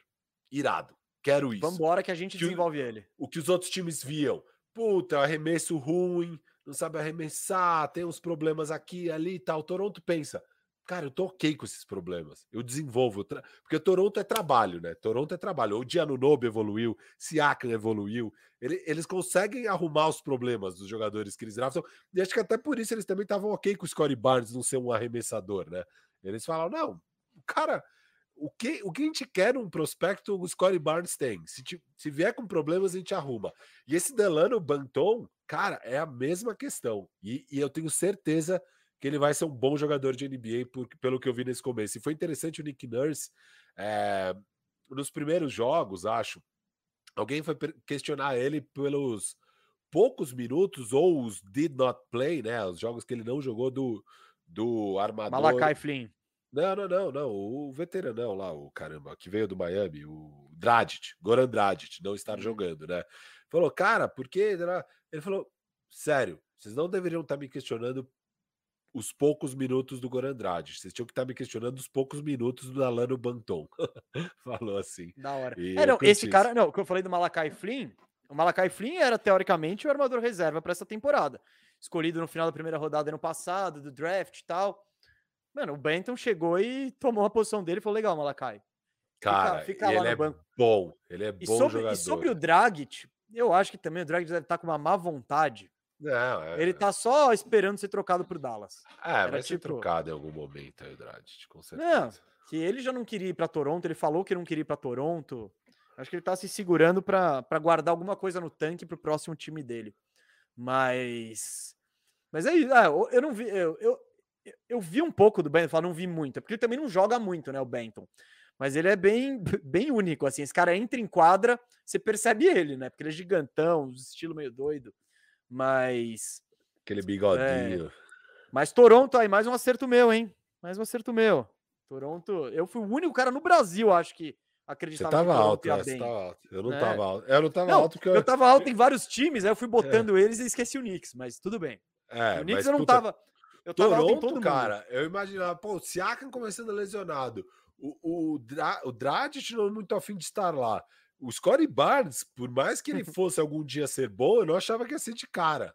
Não, tipo, eu ia, eu tava dando o benefício da dúvida para Toronto no longo prazo, mas para essa temporada, eu não achava nem a pau que ele ia ser bom, nem a pau, nem a pau. Cara, não, Cara o Nick o Nurse, ele é A única coisa que eu achava é Van Vliet vai jogar bem, o Diano Nobe vai jogar muito bem, e eu achava que o Siaka ia jogar bem, mas o difícil era quando ia voltar, como ia voltar, mas eu tava até que ok com o Siaka.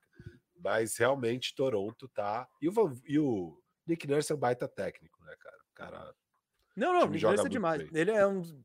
É, vamos soltar aquele top não sei o que que a gente não pensa, top mas 3, acho que ele é um top, top 3, 3, é. Top 3. Tipo top no NBA ali. Então... É ele, o Spolstra e põe mais alguém aí. Steve Kerr. Não vai pôr o Carlisle, sai fora. É, pode Pop. Pode ser. Não, chega do pop, vai. Chega do pop, pop, mano. Olha, olha esses Spurs dele aí, cara. Ah, é, é. O pop, mano, o pop é demais, é, velho. É, que eu não aguento mais. Eu quero. Mas tudo bem. Óbvio, o pop é um dos melhores da história, né? Pop é Aqui, ó. San Antônio, ele. É aquela coisa, ele tá mal, mas não tão mal quanto deveria. Exato. Então é isso. Cara, a gente foi no de ver aqui, o KC ganhou três seguidas. Pegou três vezes o Lakers? O que, que rolou? É, nossa. Não, não vamos entrar nisso aí, mas se o KC continuar crescendo, quem sabe um dia a gente fala disso aí. É, Mas aí, o terceiro melhor dessa, dessa classe. Não, não, não. Vamos pela ordem, vamos pela ordem do draft. A galera tá querendo. Ah. A galera tá querendo. Pô, aí é depois é a gente chama. Lógico, lógico. Eu não quero seguir sua lista, não. Eu não quero demorar tanto para falar de Jalen Suggs. Vamos falar de Jalen Suggs, galera. Gente... e depois a gente já chama Daí o já, Franz não, Wagner. É, isso, é, já isso. faz Suggs e Wagner. Vamos fazer o Orlando Magic. Vamos começar pelo que tá ruim, que é o Jalen Suggs. O Jalen Suggs, ele tá com PR, filho, de 5.1. 30% de quadra, 20% de 3. E 84% lance livre. Olha aí, olha aí o olha, olha aí, aí o, o indício. indício. de que vai melhorar. É, é isso, é, é, isso, Mas é mesmo isso. Tinha uma galera aí falando logo no começo, tipo, ah, o Mesa, pô, o Mesa ficou comemorando o Suggs e não queria o Barnes e nem. Cara, eu vou ser bem sincero, eu não sei se o Barnes ia estar tá jogando bem assim em Orlando, viu? Ia, ia, ia. Não, não, não, não, não, não ia. Não ia, sério mesmo. Não, juro por é, você. Não. Ele entrou. Sim, ele entrou num time que tem uma filosofia, que joga certo, que tem uns caras experientes, que ele cumpre um papel.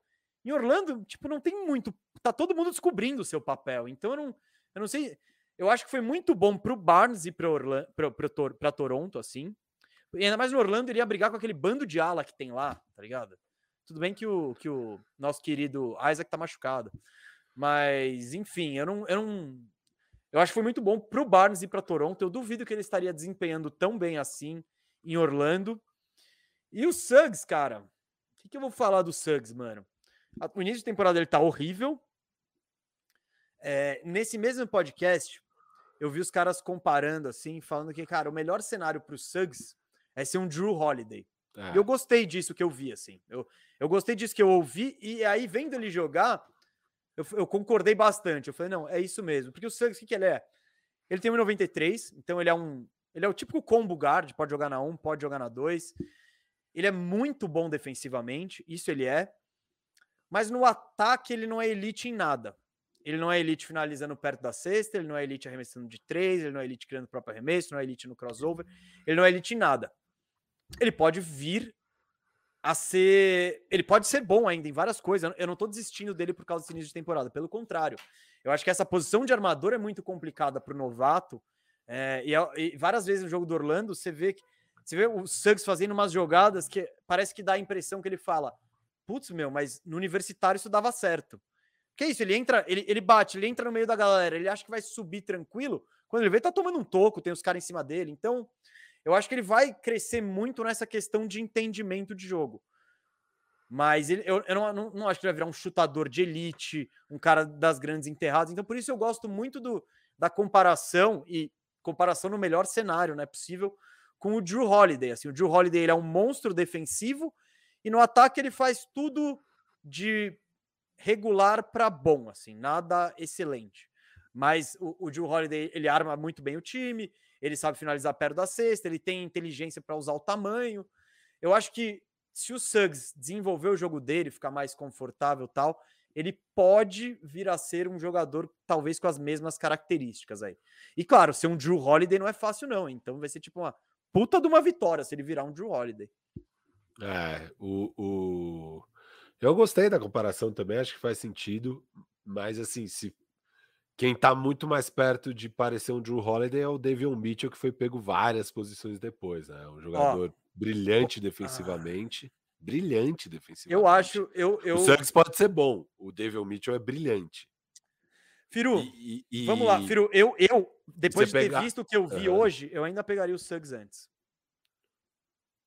Hum, Cravando aqui, tá ó. bom? Brava, não, brava. tudo bem. Pode ser. Não, não. Mas você sei, pega nesse eu falei início, isso. Mesmo como playmaker, um tá dando quatro assistências para um turnover, o outro é quase um para um, né? Cara, por incrível é... que pareça, o o é difícil dizer isso de alguém, mas o Kings é um time muito mais pronto e muito mais redondo do que o Orlando. É um dos mas... poucos casos na NBA que dá para falar isso. E uma coisa é você vir do banco também, tal, num papel assim, e outra coisa é você ter a pressão de ser armador titular, e não, não encaixe meio estranho, né, dele com o Anthony. Eu queria te perguntar isso, como que você tá achando... Você acha que o Cole Anthony estar indo tão bem, ser tão protagonista, tá afetando esse início de Jalen Suggs no Magic? Hum. Ou deveria só ajudar ele? O que, que você acha? Você com certeza está vendo mais Orlando Magic do que eu. Hum, cara, vamos pensar nisso. Eu, eu acho que dois não. jogos do Orlando. Eu acho que não, Firo. Até porque os dois primeiros jogos do Cole Anthony no ano foram bem devagares. Eu acho que talvez tenha sido uma questão de necessidade do Cole Anthony, porque você viu, você viu o jogo do Orlando Magic, quem que cria ataque, quem que põe a bola embaixo? Não tem ninguém. Tá vago isso aí. Então, e o Suggs mega ineficiente em tudo.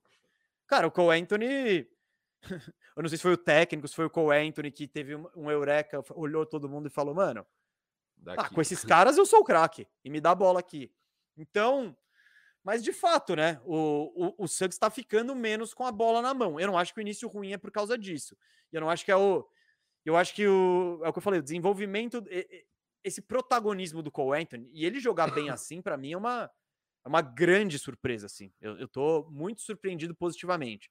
Mas eu não acho que é o Cole Anthony que ofuscou o Suggs. Eu acho que o Suggs não estava pronto mesmo. Porque eu não acho que você tira, você tira o Cole Anthony e dá todas as bolas que estão no, no Cole Anthony na mão do Suggs. Só eu piora, acho que ia continuar então. a mesma coisa, só que com mais ponto, mais turnover, mais tudo. Então eu não, eu não acho necessariamente isso. Mas, claro, não desistir do Jalen Suggs. Não acho que foi um pique errado. É, sabe? Eu acho que era o cara para pegar lá mesmo. Vamos ver como ele desenvolve, porque ele traz coisas que o time que podem ser boas com o Orlando Magic. Que nem isso de ser um combo, dele ser um combo guard, poder jogar na 1 e na 2. O Orlando já tem dois point guards, né? Que é o Markel Fultz está machucado e o Cole Anthony, dois armadores principais, que pelo, até pelo tamanho, não, o, o Fultz é, é por estilo de jogo, ele é mais alto. Mas o Cole Anthony por tamanho, esses caras às vezes não tem muita versatilidade para jogar numa 2, numa não dá, eles são armadores. Então, eu acho que o Suggs pode complementar isso, trazer uma atitude vencedora, trazer personalidade para o time. Ele pode aportar muita coisa. Mas, claro, como a gente falou com o Green, como a gente falou com o Cade Cunningham, Cade Cunningham não, porque foram poucos jogos, mas principalmente com o Green, tem que aprender o jogo da NBA mais, assim. Então, eu, eu não desisti, Firu, eu tô... Mas, claro, que não é um início animador, evidentemente não é. O, o aqui, ó, ele tá com uma assistência por turnover. Então, Exato. isso aí é, é muito ruim. Mas você viu alguma coisa do Suggs aí? Não, é isso, cara. Um jogador, para mim, até que, assim, inteligente, que sabe, que, que, marca de um jeito que eu gosto, sabe? Ele é bem brigador, é inteligente na defesa, é, se posiciona bem, briga bem e tal tá muito ruim o arremesso, né, cara? 20% é lamentável, é um dos piores da. Eu, eu, deixa eu colocar aqui um outro aqui, mesa. Ô, Firu, de... É. posso. Não, não. É, então, falando de arremesso, Jalen Suggs está 30, 20, 8, 4, que eu acho que é o que você vai trazer aí. Eu tenho. Na universidade, ele chutava menos no lance livre, ele chutava 75 no lance livre. De 3, ele não era nenhum fenômeno, chutava 33%, então e só que ele chutava 50% de quadra. E o que, que eu acho que é isso? Ele tá com dificuldade de chegar perto da cesta. Por quê? Isso. Porque a NBA é muito mais física, muito mais atlética. Ele não no basquete universitário ele não vai ter o, os gigantes como os da NBA com a bagagem dos caras da NBA adultos formados protegendo o aro. Então, ele e ele, cara, também caras menos atléticos, então ele tinha mais chance de bater o adversário no drible lá dentro. Na NBA ele vai ter que se acostumar a isso, pegar uma manha, desenvolver um jogo, enfim. É, mas é tudo possível, claro. É, os Suggs dos novatos que tiveram, que tentaram mais de 10 arremessos de 3 tem a segunda pior média por enquanto. Beleza? Só o Scottie Barnes está pior e o Scottie Barnes foi justamente em 10, né? O Suggs já chutou 63 vezes e só converteu 13. Não, o Barnes, a dois arremessos, vai, ou a três arremessos, ele tava com 38% de três. Os caras até comentaram isso no, no podcast. Não, não. Quem tava assim. Não era o Barnes, É. acho. 3 de 8. Não, é o Delano Banton, 3 de 8.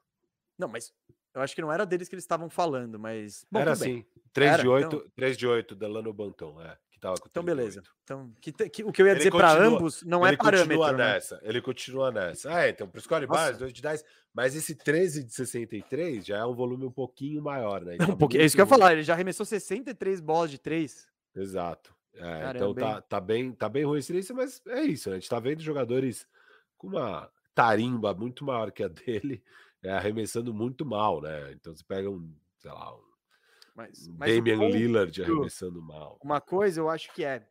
O Suggs nunca foi chutador. É, A gente não, contra... não pegou ele pensando, não. Esse cara é o nosso. cha-" Não, ele não foi. Ele é um cara muito mais all-around, que tem que impacta o jogo em diversas maneiras. Eu não acho que ele. E é que nem o Drew Holiday nesse aspecto. O Drew Holiday nunca foi um chutador de elite e nunca vai ser. No máximo tem um jogo que ele tá quente, mete várias tal. Aí ele vai ter três jogos frios. enfim.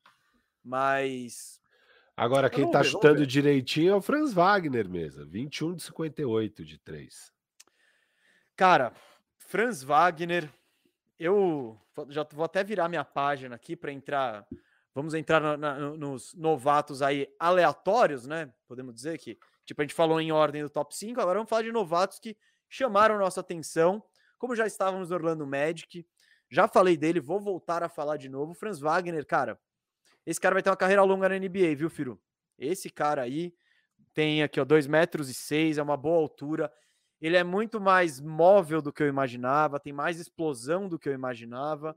E esse cara veio com o scouting report, né? O que falavam do draft dele. É bem isso. Ele é um cara muito correto. Jogada certa, não inventa, faz tudo bem assim. Não é espetacular em nada até o momento, mas ele tem o tamanho, ele tem o físico. Ele, te- ele já. E, e as médias dele aqui estão muito parecidas com, a- o que, com o que ele arremessava na universidade, ó no Orlando, 46 de, de quadra, 36 de 3, 75 de lance livre. Na universidade, 47 de quadra, 34 de 3 e 85 no lance livre. Então, esse cara, por mais que ele tenha ficado só dois anos na universidade, ele chega mais pronto para NBA. Isso se dá também porque na Alemanha ele estava jogando contra adulto com 14 anos. Então, ele, ele, ele, ele, tá, ele chegou mais pronto. Ele já tem essa bagagem internacional por jogar em seleção, por de base, enfim. Eu, mas esse cara foi o Scouting Report, era exatamente, Firu, que eu tô esperando. Claro, num nível positivo, num grau. po- Tipo, eu tava esperando isso. O que, que Tá poderia dar acima bom, da né? média, assim, O que tipo, que nossa. poderia dar bom, é. É, então, então tá tudo bom, assim. Então, gostei muito desse pique. Gostei muito do Franz Wagner. Ele tá até tomando um pouco do espaço do Tio Mokeke, que é um cara que eu gosto também. E, e é isso, mano. Tô, tô, tô É, curtindo o- aí. os jogos que eu vi dele no college, eu vi um pouco do Franz Wagner no college e eu achei assim, um cara que jogava direito basquete, sabe? Bom jogador de basquete. Defesa muito boa, sempre bem posicionado, eh, marcando bem. E no ataque, cara, fazendo meio as coisas certas. Não parecia ser muito bom em nada, mas tinha um instinto legal de quando cortar, quando partir para dentro, um arremesso ok, tudo ok, assim, tudo, mas um ok inteligente, sabe? Porque Sim, uma sim, é um você- bom ok. Ele faz tudo certinho. Exa- Feijão, Exato. Aquele PF bem feito, não é aquele prato Exato. elaborado, tal, mas aquele frango à milanesa, creme de milho, arroz, que tá tudo gostoso ali. E esses dias, cara, acho que foi o jogo contra o Minnesota, no último quarto, bicho. Ele Tá pegou todo mundo ali. falando aqui disso. e- da- Ele da- meteu duas bolas de três seguidas absurdas, assim, colocou o Orlando assim na frente. E aí ele dá aquela cravada no time inteiro, né? Ele pega a parte pra dentro e crava em cima do time inteiro. Foi uma das jogadas mais espetaculares do ano até aqui, é, de todos os jogadores, não dele, da, da NBA até aqui. Foi uma das melhores jogadas essa aí, foi incrível. E, e acho que foi o statement, assim, do tipo, olha, Franz Wagner tá aqui. Não, Mas não, ele foi aí que eu vi que ele, foi aí que eu É. vi que ele tinha impulsão e tudo mais, porque você não É, vê ele é, fazendo muito isso. Aí eu vi ele saltando isso, uou. né? Uau! Esse jogo contra o Wolves, acho que muita gente viu, Firo, porque simultâneo, não tinha nenhum outro jogo simultâneo naquela hora. Eu não vi particularmente porque eu tava no Corinthians. Foi aquele 1 a 0 maravilhoso contra a Chapecoense, mas É, eu tava vendo esse jogo e, cara, eu fiquei muito impressionado. É, eu acho que desde que o Firu ficou impressionado com ele, ele deu uma caída, Caiu um tá? pouco, caiu um pouco. Eu É. tuitei. Então, se eu tuitei, já ferrou. Ah, putz, então foi tuitei, você. Mas você e a volta do Timo Kik também, que vão, vão cortar uns é, minutinhos. É, essas coisas acontecem, né? Quando chegam os caras, alguns jogadores vão, vão caindo, que é um pouco o que vai acontecer, está acontecendo com o Cris Duarte. A gente vai falar dele daqui a pouco. Mas querendo ou não, volta a Laverde, daqui a pouco volta TJ Warren, diminui um pouco o papel. É... Mas o Franz Wagner, ah, cara, é isso. Parece um bom acerto mesmo. Bom acerto do Magic, jogador inteligente, joga direitinho o basquete. Eu acho é, que é, vocês acertaram. É o que eu falei no draft. O, esse pique ele não é tão sexy, ele não é tipo aquele pique que você, você fala, não, tô achando, vou pegar o MVP em oitavo. Tipo, Golden State Warriors, não, vou pegar o Stephen, vou pegar o, pegando o Curry em sétimo, sabe? Então, mas pode dar errado, mas se der certo, eu tenho aqui o MVP. Eu acho que o Orlando ele foi mais seguro, né? Se for, cara, esse jogador aí já tem uma bagagem, faz tudo direitinho, vai chegar para complementar um time que precisa de, de uma peça de peças assim. Vai Enfim, pagar o oitavo lugar tranquilo. Acho é, é, é, é tipo. Que nem vai, o David Mitchell, ele pode em décimo, no décimo pique, sei lá, virar o MVP, virar, vira a ser um jogador melhor que o Franz Wagner. Só que isso é mais incerto. Eu acho que o Orlando ele foi em algo que era mais certo e, e talvez aconteça até o, o oposto, ele seja ainda melhor do que a gente imaginava, que ele faça tudo isso que a gente fala que ele faz bem, ele pode ainda evoluir, fazer sim, ainda sim. melhor. Ele tem 20 anos. É, eu curti muito aí. Eu tô gostando muito do Franz. Esse impressionou desde o início aí, encaixou que nem uma luva. Promissor o futuro do Orlando Magic, Firu. Promissor. Já falamos disso, né? Luca 2026 no Magic. Luca Talvez Magic antes. no Magic. Tem que ver se ele vai tirar a vaga do Cole Anthony até lá, né? Porque. Tem que ver, né? Isso aí. Ele tá. Esse bobear tá jogando até melhor que o Luca esse ano, o Cole Anthony. É, o Luca tá. Não tá dos melhores inícios de Na, ano do Lucas. Nada como o efeito estar no time do Firu do Fantasy. Isso acaba com a é, carreira de qualquer não, atleta. Eu, eu tô precisando me benzer, é um fato, é um fato. Mas vai melhorar, vai melhorar. Vamos lá. Vai melhorar. Amanhã, bom, audiência rotativa, amanhã estreia programa novo. O Bandeja Bet, que a gente vai trazer as brabas do fim de semana ali, vamos analisar as probabilidades. E eu conto com a, com uma melhora do Firu, né? Porque senão ele vai afundar a gente. Então, eu, eu, espero uma fase melhor dele, mas é isso, gente. Amanhã, para audiência rotativa aí, programa novo no canal Bandeja, o Bandeja Bet, oferecido pela KTO, que é onde você encontra as probabilidades mais completas sobre basquete. Tá lá na KTO. Uh, Firu. Agora fale, é o meu fale, cara, meu homem. Fale do cara que homem. você quiser. Quem é meu o seu homem? homem? É, meu homem no, no Fantasy também, então nem todo mundo que eu escolho vai mal. Josh Giri, né? Foi o sexto escolhido aí do draft pelo OKC tá jogando Calma, uma barbaridade. Marcelo. Essa é a hora, essa é a hora. É agora. É tá jogando hora. uma barbaridade, né, mesmo? Você tem visto o Josh Giri jogar? O que, que você tá achando aí dele? Bom, eu não vou dizer que eu tô, sou fã de carteirinha do Oklahoma City Thunder, né? Porque Cara, eu assisti jogo... muito o OKC, porque o Lakers já enfrentou é Lakers, duas né? vezes. Não, eu, então, os dois eu contra o Lakers vi... eu vi. É, mas eu vi mais uns cinco jogos. Você já viu uns sete jogos de OKC, cara. Você tá motivado pelo Fantasy aí. É, mas lógico. o. Eu não vi muitos jogos do, do OKC, mas, cara, eu tô eu gostando muito do Guiri, assim, muito, assim, muito. Ele. Cara, ele, ele, ele é, de novo, outro cara que o Scouting Report veio direitinho. É. Todo mundo falava do tamanho dele da velocidade dele, explosão, principalmente isso a gente já tá vendo a visão de jogo. É, Cara, ele é. os passes, os passes cruzados assim, ele faz ele, ele, ele tem esse gene do passe. Não é todo mundo que tem, mas ele tem. Ele nasceu com é isso. É um playmaker nato, cara. É, assim, é, ele, ele nasceu. Vê as jogadas, acerta os passes com um laser ali e toma decisões muito corretas em quadra. É bem impressionante. Sim, sim. Claro, ainda é novato, né? Tá, tá melhorando, mas você vê, ele tem um entendimento muito bom, tamanho, playmaking, é, postura, postura de. Postura e como eu posso dizer? A forma como encara o jogo. É isso, não é um fominha, ele não não tá falando, meu, preciso fazer um triple-double aqui. Preciso encher. Nossa, que time horrível do OKC.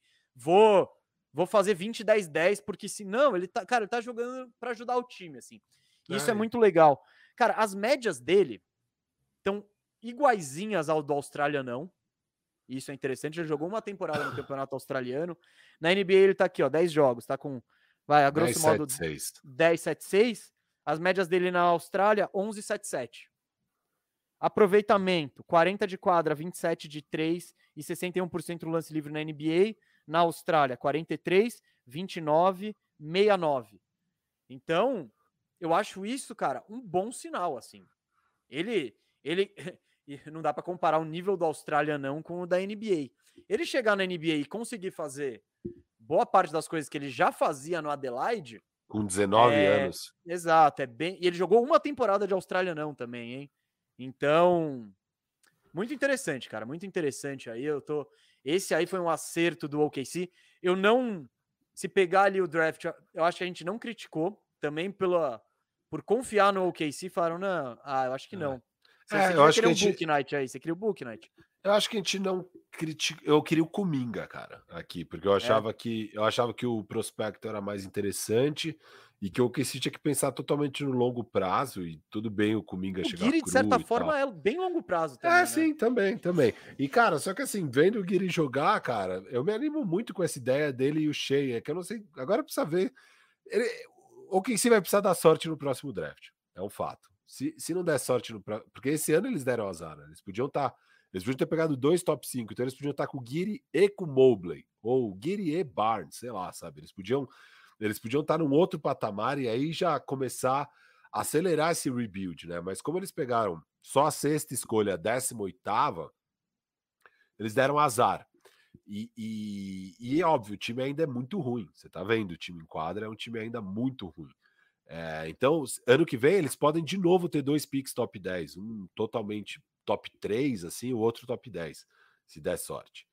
É, se isso acontece, eu acho que faz dá para manter o Shea. Se isso não acontecer, se eles derem azar, não pegarem nada muito bom no draft do ano que vem, eu acho que começa a complicar a timeline do Shea. Mas tudo isso para falar que, caso o Shea fique, caso o Shea, Shea seja o futuro do OKC, cara, essa combinação de Shea e Giri é muito interessante. É muito interessante ter esses dois playmakers no seu time. E o, e o próprio Dort, porque, Firu, é, você é aquela coisa, você pega muitas escalações são definidas por tamanho, a grosso modo, né? Mas essa bagunça, porque o Dort ele vai ser um wing, ele é o mais baixo de todos, o Shea é o 2, o Giri é mais alto. Só que ele tem, deixa eu ver, eu não anotei a altura dele, mas ele deve ter 2 metros. Ele tem 6,6, acho, quase 2 metros. Dois, né? é. Então, tipo, rola isso. Seu armador ser o altão e o Dort que não é tão alto assim. Enfim, eu acho que faz sentido. Claro, tá muito longe, né, do OKC ser um time decente, né? ser um time bom. A gente estava falando isso sobre o Houston. O, o OKC, eu acho que vale. E o OKC é mais equipe do que. Houston é. é tipo, juntaram os caras e, e soltaram no, no, no, rachão ali. É. O, o OKC juntaram os caras, mas eles foram treinados antes. Tudo bem que não juntaram os melhores caras do mundo. Mas você vê um pouco mais de equipe no OKC. Embora tenha uns jogadores tipo que se, se, a gente botar uns caras do OKC que se botar aqui na live, se bobear o Firu, a gente não reconhece. Porque entre os malucos, você fala, nossa. Mas aqui, ó, Guiri tem 2 e 3. Muito obrigado, gente. Ele é 6-8. 6-8. Então, então, o que eu falei é ainda melhor, assim, do que eu falei. Então é tipo, encaixa, não é que você vai ter esse, esse arma... Quando você for defender ali, você vai conseguir botar o Guiri, Shea e Dort, tudo junto. É, Cara, eu acho, eu, eu, eu, gosto, eu tô gostando muito do que eu tô vendo do Guiri. Claro, uh, depende muito, o, o, o teto dele na NBA depende muito, porque a gente já viu que ele, que ele tem o playmaking, que ele passa bem, que ele tem o tamanho, que ele tem o físico. Ele vai precisar meter bola. Tipo, porque ele tá chutando assim, o teto dele é mais baixo, né? É aquilo, se ele consegue finalizar melhor perto do aro, adicionar um chute de longa distância, esse maluco vira um jogador perigosíssimo, assim, perigosíssimo. Ah, ele precisa desenvolver o arremesso, acho que tem tempo ainda, ele é bem jovem. O lance livre não indica nada muito promissor, né, na casa dos 60%, mas é... o Robson ainda. Cara, mas acho que a gente devia falar um pouco dele também, viu? Ah, não, não, não, não, não. Rapidinho, de... rapidinho, só, rapidinho. Só porque você pegou ele, só porque você pegou ele no Fantasy. Não, porque você tem que ver o que se jogando, cara. Você vê o que se jogando, o Robson Earl tem fechado alguns jogos e ele joga bem basquete, esse cara, cara. Joga bem. Aqui eu filtrei todos os novatos que tentaram mais de é, eh, 10 bolas de 3, né? Ele tem um dos melhores aproveitamentos com 41%, óbvio, foram só 22 tentativas, mas já é alguma coisa, 22 tentativas. Ele é um ala de força alto, que, que sabe espaçar a quadra, então ele tem esse arremesso do perímetro e no aproveitamento de quadra também. Então eu peguei todos os novatos que chutaram mais de 40 bolas. Ele também é um dos quatro melhores nisso. O Jeremiah Robinson Earl está se mostrando um estilo no segundo round. Jogador muito bom. É, não esperava que ele ia jogar nesse começo de ano. Já se falava bem dele na época do draft, principalmente preseason e tal. É, falou muito bem do Robinson Earl. Teve um outro pique, acho que o Robinson Earl, se não me engano, é 36. Tem um outro pique do OKC na 34, mas que, de quem sempre falaram foi do Robinson Earl. E, e, cara, ele joga bem basquete, cara. Um bom jogador, Robinson Earl. Bem legal. É porque tamo, se estamos trazendo Robinson Earl aqui, a gente já tem, tem que a gente falar já tá de, falando do time, né? de A já tá Herb, Herb. Jones, esses caras aí. É, aí eu- tá. tem um monte de gente querendo, louco pra esperar, pra gente falar do Ayodo Sumo. Ó, e- você que colocou na tela Robinson Earl, não fui eu não, cara. Não, Não, é, mas porque o Lucas ele exemplificou muito bem o comentário que eu falei dos caras do OKC. Ele falou aqui, ó. É, Vamos, vou ler pra galera que tá na Aurelo e no Spotify aqui, ó. Se o Robinson Earl entra no shopping metrô Atua- Tatuapé, ele sai sem ser incomodado. É isso, é isso. Se põe ele na live aqui, a gente já tem que dar uma olhada. Dar um, dar um, dar um- Não sei porque o Firo pegou ele no Fantasy, ele talvez saiba a cara, mas. Enfim, Eu sei, eu sei a cara dele. você sabe, só porque você pegou ele no, no, no Fantasy. Aí tava, É, tava sonhando. jogando. Cara, ele joga bem. Assiste o OKC, bom jogador. Não, Acho não, que com não, o tempo vai eu ganhar tô mais zoando aqui, mas eu não vou. Eu não, não, não vou Ele é dizer nem bem nem mal dele. Cara, a mesma coisa que eu acabei de falar do Dalano Banton. Eu não tenho o Dalano Banton no Fantasy. Mas são dois jogadores de segundo round muito interessantes, cara. Muito interessantes, bem promissores ambos. Bem Então, promissores. já falei, ó. Fala do Ayo, fala do Ayo. Você tá falando, você puxou o segundo round? A gente vai ter que falar de todo mundo, hein? Daqui Mas a não, pouco... não, não, Não, vamos a lá. gente faz um batidão Peru, daqui a pouco. Você trouxe o Guiri. Eu vou trazer então, ó. Eu tenho mais dois aqui novatos que eu queria destacar. Eu vou Ah, fui destacar na- então. Eu fui na ordem. Com o Minga a gente vai ter que pular. Que ordem? Sua jogou. ordem muda. Ah, não, você foi na ordem de escolha. Ah, o você falou do Suggs, depois veio o Guiri no draft. ué. Mas a gente falou do Wagner antes. Aí Porque a gente- você, porque você juntou o Magic, uai. Você quis juntar o médio, mas tudo bem, a gente. Eu não, eu- acabou a ordem, acabou a ordem, vamos falar do que a gente quer. Tá, Tá, Robin, se, você agora- quiser, se você quiser falar do Robinson Earl, você já fala. Não, já Agora já falamos. f- Agora é então- David Mitchell. É a ordem. Que É ordem? a ordem, a ordem que você criou, meu rapaz. Eu já falei que eu ia falar do David Mitchell, porque eu tô ficando Não. maluco, porque eu ia falar não dele. falou. É, então, óbvio, a sua ordem. Não, óbvio não, que porque vai o- não, tinha um outro cara que era o. Não, não, não é minha ordem. O outro cara que tá, inclusive, antes aqui, que eu não fiz uma ordem baseada em nada. Era o Cris Duarte. Então. Não, é- tá. É que você falou que você ia na ordem do draft. não, não, nos cinco primeiros só. Ah, pô. E eu que faço ordem aleatória. Muito bom. Não, mas é isso, mas é que, mas é que esses caras a gente ia falar de Incrível. qualquer forma. Daí em Não. diante fica freestyle. Fantástico. Vamos lá. Ah, o que importa é que o programa tá acontecendo. É isso. É isso. Então, você quer falar do David Mitchell ou do Chris Duarte? Cara, vamos de Duarte primeiro, então. Você acha que é ele mais tá ma- rapidinho? Ele tá mais rapidinho? alto na rookie ladder, né? Então acho que Duarte tem sido um dos grandes destaques aí entre os rookies nesse começo de ano. Ajudou muito, né? A questão do Pacers estar Sem ninguém. deplorável e sem ninguém. A gente comentava, né? Naqueles primeiros jogos do Pacers, o ataque era Brogdon, Sabores e um vácuo. Então esse vácuo quem aproveitava era o Cris Duarte. Várias bolas também que ele já rouba e já parte para cesta. Um bom defensor o Duarte e é o Ah, e- único ala que sabe pontuar naquele time que estava sem Lavert, sem TJ Warren, sem Jeremy Lamb, sem nada. Então você tinha um scorer ali que é o Duarte. O Duarte chega mais pronto, um cara que chega com 24 anos para NBA, sempre foi tido como bom arremessador e não está decepcionando, né? 41% de 3 em mais de eh, opa, mais de 70 arremessos. Então, assim, Duarte, cara, muito legal esse começo de temporada do Duarte, jogador que chega prontinho, com muita, muita experiência, muita personalidade, bem da hora. Então, esse é um cara, de novo, esse aí veio o Scouting Report perfeito, né? Esse aí foi exatamente o que falou, ó. O cara experiente, é o teto baixo, mas ele vai meter bola e vai marcar, ok, sabe? Tipo, e é exatamente isso que ele tá entregando. Muito, é porque é isso, ele chega na NBA com 24 anos, né? Então ele já, já é um cara mais pronto, com menos a desenvolver, mas ao mesmo tempo ele já chega com uma personalidade animal, assim. No primeiro jogo do Pacers, acho que foi a prorrogação, se não me engano, contra o Hornets, né? Ah, que ele jogou muito, fez, fez 20 e tantos pontos, 30, não lembro. E, e, é isso, e com uma personalidade monstra. A bola caía na mão dele sem medo de chutar, sem, sem tempo ruim, sem receio, que era o que ele fazia no college, né, em Oregon. Então, é, tá, tá rolando exatamente o que era esperado, né? Muitas vezes não rola, né? Esperado. Inclusive, a gente tá falando desses caras, é natural que o scouting report deles esteja aproximado, né? Porque o, o scouting report dos prego ali, tipo, dos que estão mal, né? em geral tem outras coisas escritas aí. Mas, cara, eu. eu é, exatamente o que eu. O, não exatamente o que eu tava esperando. Eu acho que era exatamente o que o Pacers estava esperando quando escolheu ele. Falou, meu, vou pegar um ala experiente para cobrir esse buraco aqui.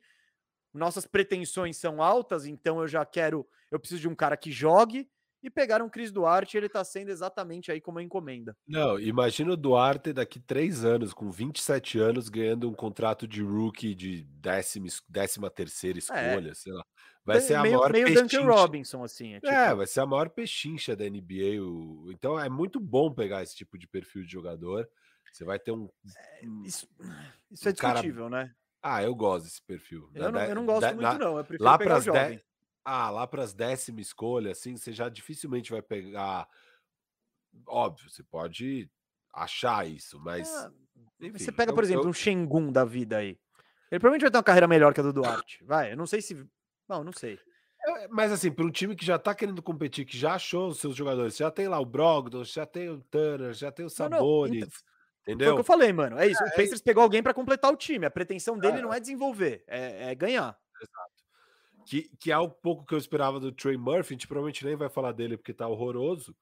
É, também é um jogador já, já com 21 anos, pelo menos já não era tão jovem, tão cru, mas que tá horroroso no Pelicans, jogando mal, arremessando mal, muito tímido, sem personalidade.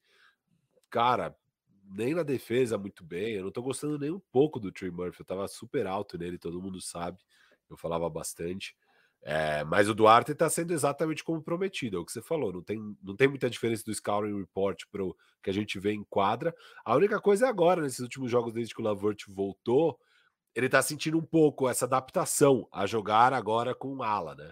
Então, o papel dele diminui um pouco, talvez com uma usage menor, os arremessos caiam menos, porque você está você tá num outro estado ali em quadra. Então, acho que agora ele vai ter que aprender a navegar é, esses momentos assim de volta Lavert, depois vai voltar TJ Warren, de repente volta o Lamb, o papel dele diminui, ele vai ter que ser eficiente nos poucos minutos, nos menos minutos em quadra, é, enfim, tem tudo isso acontecendo com o Duarte. O começo dele foi muito forte. Eu acho que vai ser normal uma oscilação aí, ainda mais nessas adaptações a novos papéis, etc. e tal. É, mas é isso, é um prospecto muito interessante, uma, e não é um prospecto de longo prazo, né? Já é para agora, e acho que ele vai ajudar o Pacers aí nos objetivos do Pacers ao longo da temporada. Não, já tá ajudando. É o que a gente falou, ele não é uma estrela, né? Então, quando você põe um Lavert no time, quando você põe o Brogdon, quando entra mais gente, os jogadores complementares é que vão deixar os arremessos para os outros, assim. Então, é, ele vai sentir naturalmente a questão de toques, de, de oportunidades e tal. Mas é isso, ele já provou que, cara, ele tem um lugar na NBA que pode ser útil, assim, que foi um bom pique do, do Pacers, né? Então, é isso. Chris Duarte é muito interessante. Vamos falar do David Mitchell, então, Firo? Ele é o segundo novato que mais arremessou bolas de três, o Duarte, só perde ah. para o Jalen Green. E ele é o quarto melhor aproveitamento. Os outros caras que estão na frente dele chutaram nem um terço das bolas que ele chutou. Então, assim, ele oficialmente é o melhor arremessador dessa classe do draft. E você tem caras que chegavam com muita esperança de chutar bem, por exemplo, o Corey Kispert. Ah, mas que tá oportunidade chutando... também. É, né? que tem muito menos oportunidade. Então, é isso, oportunidade também conta, tudo conta no, no, no basquete. Não, é que... O Cris Duarte está aproveitando a oportunidade dele, está mostrando ser elite aí nos arremessos. Eu não quero defender o Corey Kispert nem nada, tal, mas é isso, ele tá jogando 11 minutos ali. É, Cara, você vai entrar 16 frio, bolas. É, você vai entrar friozão ali na quadra tal, você tem que ainda meter. Olha o Duarte jogando 33 minutos.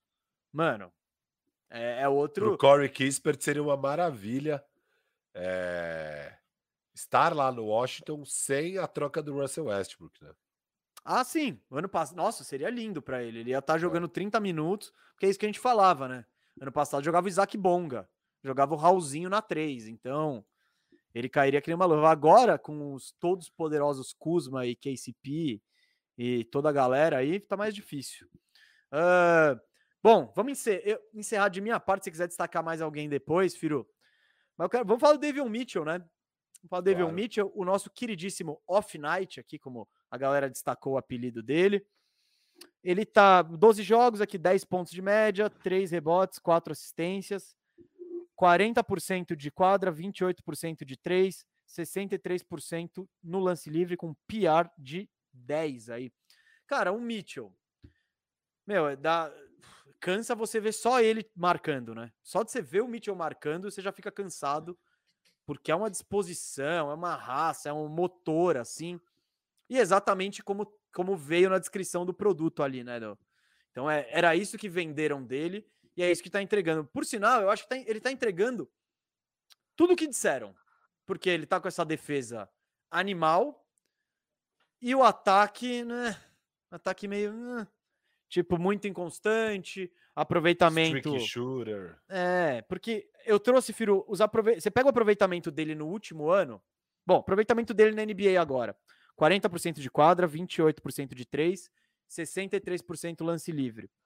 O aproveitamento dele no último ano em Baylor, 51% em quadra, 44% de 3 e só 64% no lance livre. Na época do draft, a galera, to, o pessoal já ficou falando, meu, eu não sei se, esses, se é replicável aí esse rendimento e tal, porque se você pega o, o ano anterior dele em Baylor, ele teve médias praticamente iguais que ele está tendo agora, agora na NBA. 41% de, de quadra, 32% de 3, 66% no lance livre. Eu acho que isso não é definitivo. É, é, muito difícil imaginar que ele vai chutar 44% de 3 algum dia na NBA. Mas eu não, mas se ele evoluiu assim no college, ele talvez pode evoluir assim na NBA. A questão a linha de 3 é mais longe, você tem que se acostumar a isso. Então, mas eu acho o Mitchell um cara muito interessante, assim, muito é, legal. O Mitchell, raro fala caso. dele aí, fala, fala dele aí depois que eu tenho uma brabinha, uma brabinha. O Mitchell, raro caso de jogador de prospect que teve mais de 40% ah, com bom volume até no college da bola de três, aonde alertavam para ser um mau chutador, assim. Então falavam mesmo que tipo, Alô Markel Fultz. Que isso aí não parecia meio off, off, offline, offlier, que fala, não, é outlier. outlier. Parecia meio outlier, sabe? Meio tipo, putz, é, não, não confie nesse dado de 44%.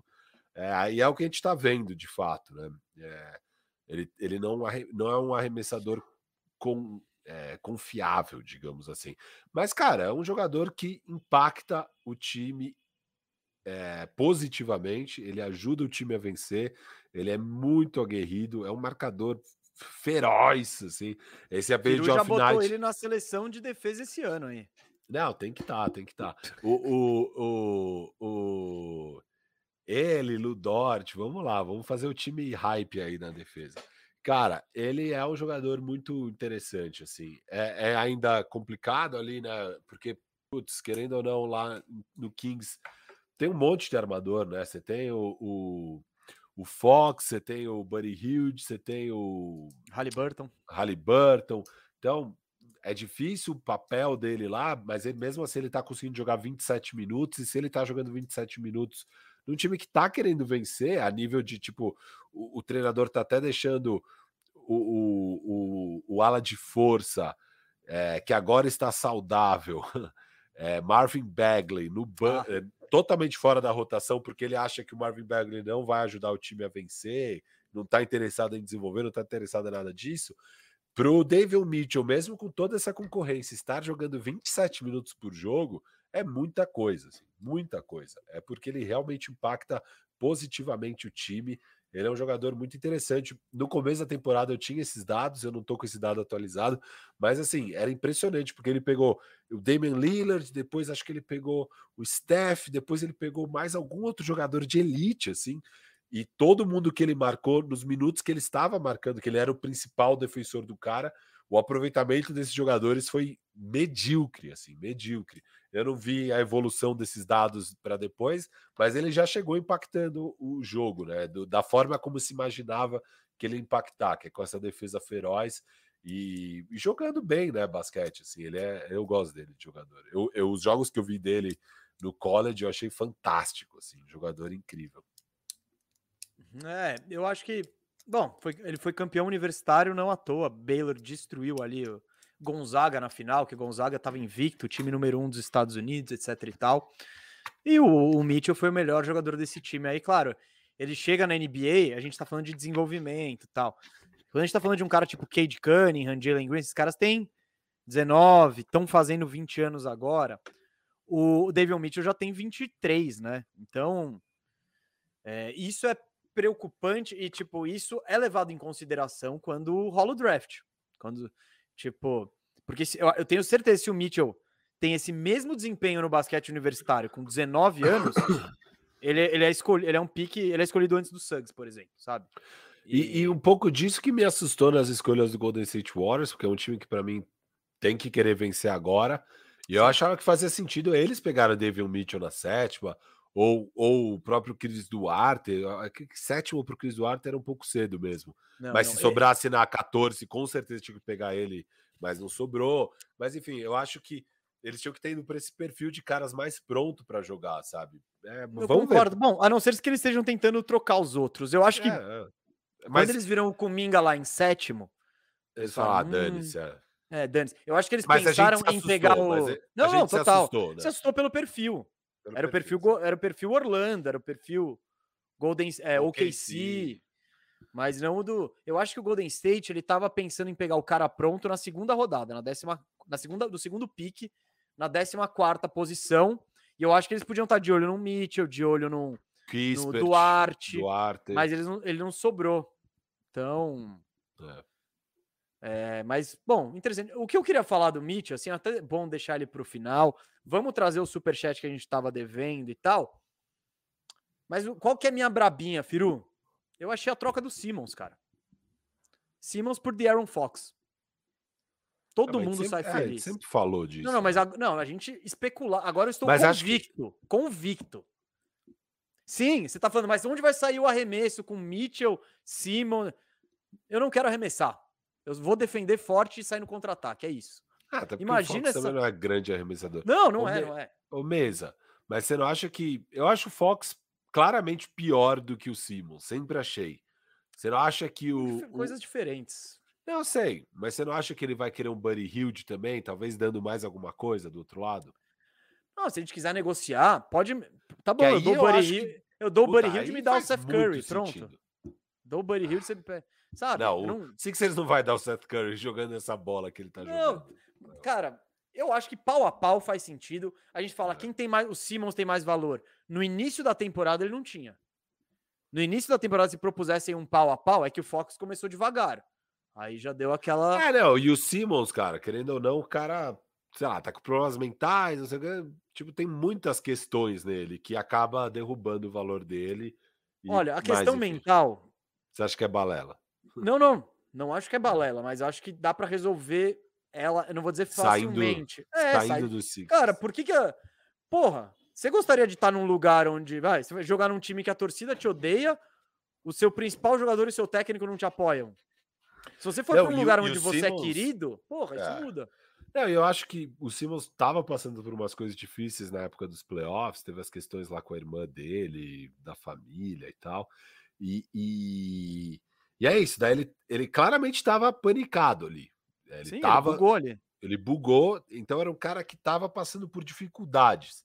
E no momento que sua estrela está passando por claras dificuldades, o técnico e o principal jogador te jogam embaixo do ônibus. Eu acho Mas que é isso eu aí... falei isso. Eu é, falei não, isso aqui, tá... ó, desde sempre. Eu acho que isso aí encerra mesmo para o Simmons. Fica tipo, cara, eu já tô mal aqui mentalmente. Beleza, eu joguei mal, caguei.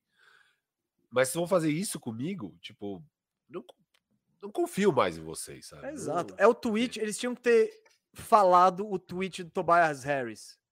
Ah, exato, olha, o, a gente apoia muito nosso o Simmons, irmão. ele é nosso irmão. Quando ele estiver pronto para voltar, ele vai ser bem recebido. Ei, Doc Rivers, você pode ser campeão com o, com o Simmons de armador? Olha, eu acredito que sim. Ele se esforça, ele ainda tem de muito a se elite. desenvolver. Ele tem Foi jogador de defesa do ano. É, mano. Você não, você não vira e fala. Não sei, cara, não sei, desculpa, não sei, meu. Por que você tá me perguntando isso? É tipo a resposta errada. Muito ei. Embiid, quando que vocês acham que as coisas foram pro saco? É difícil expressar, é, apontar um único momento. Não, o é um super jogo estrela tem longo. que chamar pra si, tem que chamar Ah, pra si. Ah, nem que eu se- joguei nem que mal, seja- blá, blá, blá. Mesmo que Nesse seja caso, mentira. nem que seja que nem o Rogério Ceni quando o Rogério Ceni levava isso a, a- a É. outro nível. Era tipo, ele tomava um frango, aí ele falava: Eu não falhei, mas a culpa é minha porque eu sou o capitão. O Embiid podia adotar esse tom aqui, ó. não, não quero apontar dedo, eu sou o capitão, a culpa é minha. Só que no caso do Embiid, ele não falhou. O Rogério Ceni no caso, ele falhava. Então, É. mas era tipo, bate no peito, a galera não vai te odiar, vai achar você até legal por isso. Então, Firu, eu tô muito fechado. Eu quero o Sacramento fazendo o jogo 81 a 83, tá ligado? É, é isso. É. Imagina Simmons, Off Night, Halliburton, mano, Barnes e Rachão. É um time interessante. Dá pra você botar um time minúsculo ainda. Você tira o Rachão e põe o Buddy Hilde.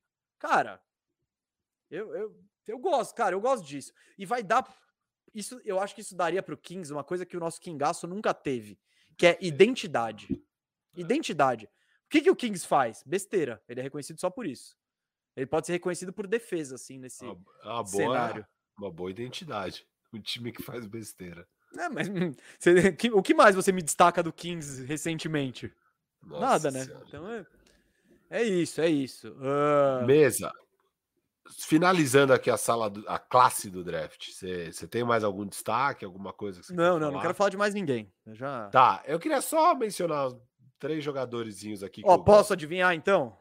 Pode. Você tem, tem essa questão de valorizar no, no bandejão os caras de quem você quer se livrar no fantasy. Então você com certeza vai falar do Shengun, né? Fala mais dois. Eu preciso acertar mais dois. Quem que tá, deixa eu ver se tem alguém no seu time aqui dessa lista. Não tem mais O, ninguém. o te Robinson Earl, você já falou então? Já falei. Então é. tá, eu acho que você vai falar do, do Shengun, do Bones Highland e do. E do, do, do Dosumo. Não. Você Não? tá, era só seguir a ordem, ó. Daqui da lista que tá na tela. Ah, o Reeves. Ah, é. Lakers, né? Eu esqueci. eu Óbvio, esqueci. óbvio, óbvio, óbvio. Cara, não, o Xangun, interessante, ele tem, tá com PER 36, né? Que ele joga poucos minutos, mas ele já chegou jogando bem na NBA, óbvio, ele foi exposto ali jogando contra o LeBron. Tem as questões, mas é um jogador bem interessante, belo pique do, do Houston. É, a hora que ele. Sim, mas i- A- a- isso era esperado, hein? Era tipo, esperado, era esperado. É um cara que a gente esperava que fosse chegar Aquela jogando. coisa, ele filho. foi MVP na Europa. é, Era um cara que ia ter volume. Se ele vai ser aquele. Se ele vai virar um Ennis Canter, tá ligado? Isso, que te dá. exato. Que te dá estatísticas, mas não te ajuda a ganhar, é outra coisa. Mas que ele ia chegar e contribuir é fato. E o que eu acho mais es- esquisito em relação ao Shengun, que esse pique era do OKC, né? E o OKC não, não tem pivô, não tem, sabe? É doideira. Era só ter pego ele. É, foi, foi estranho ali as movimentações do OKC na hora.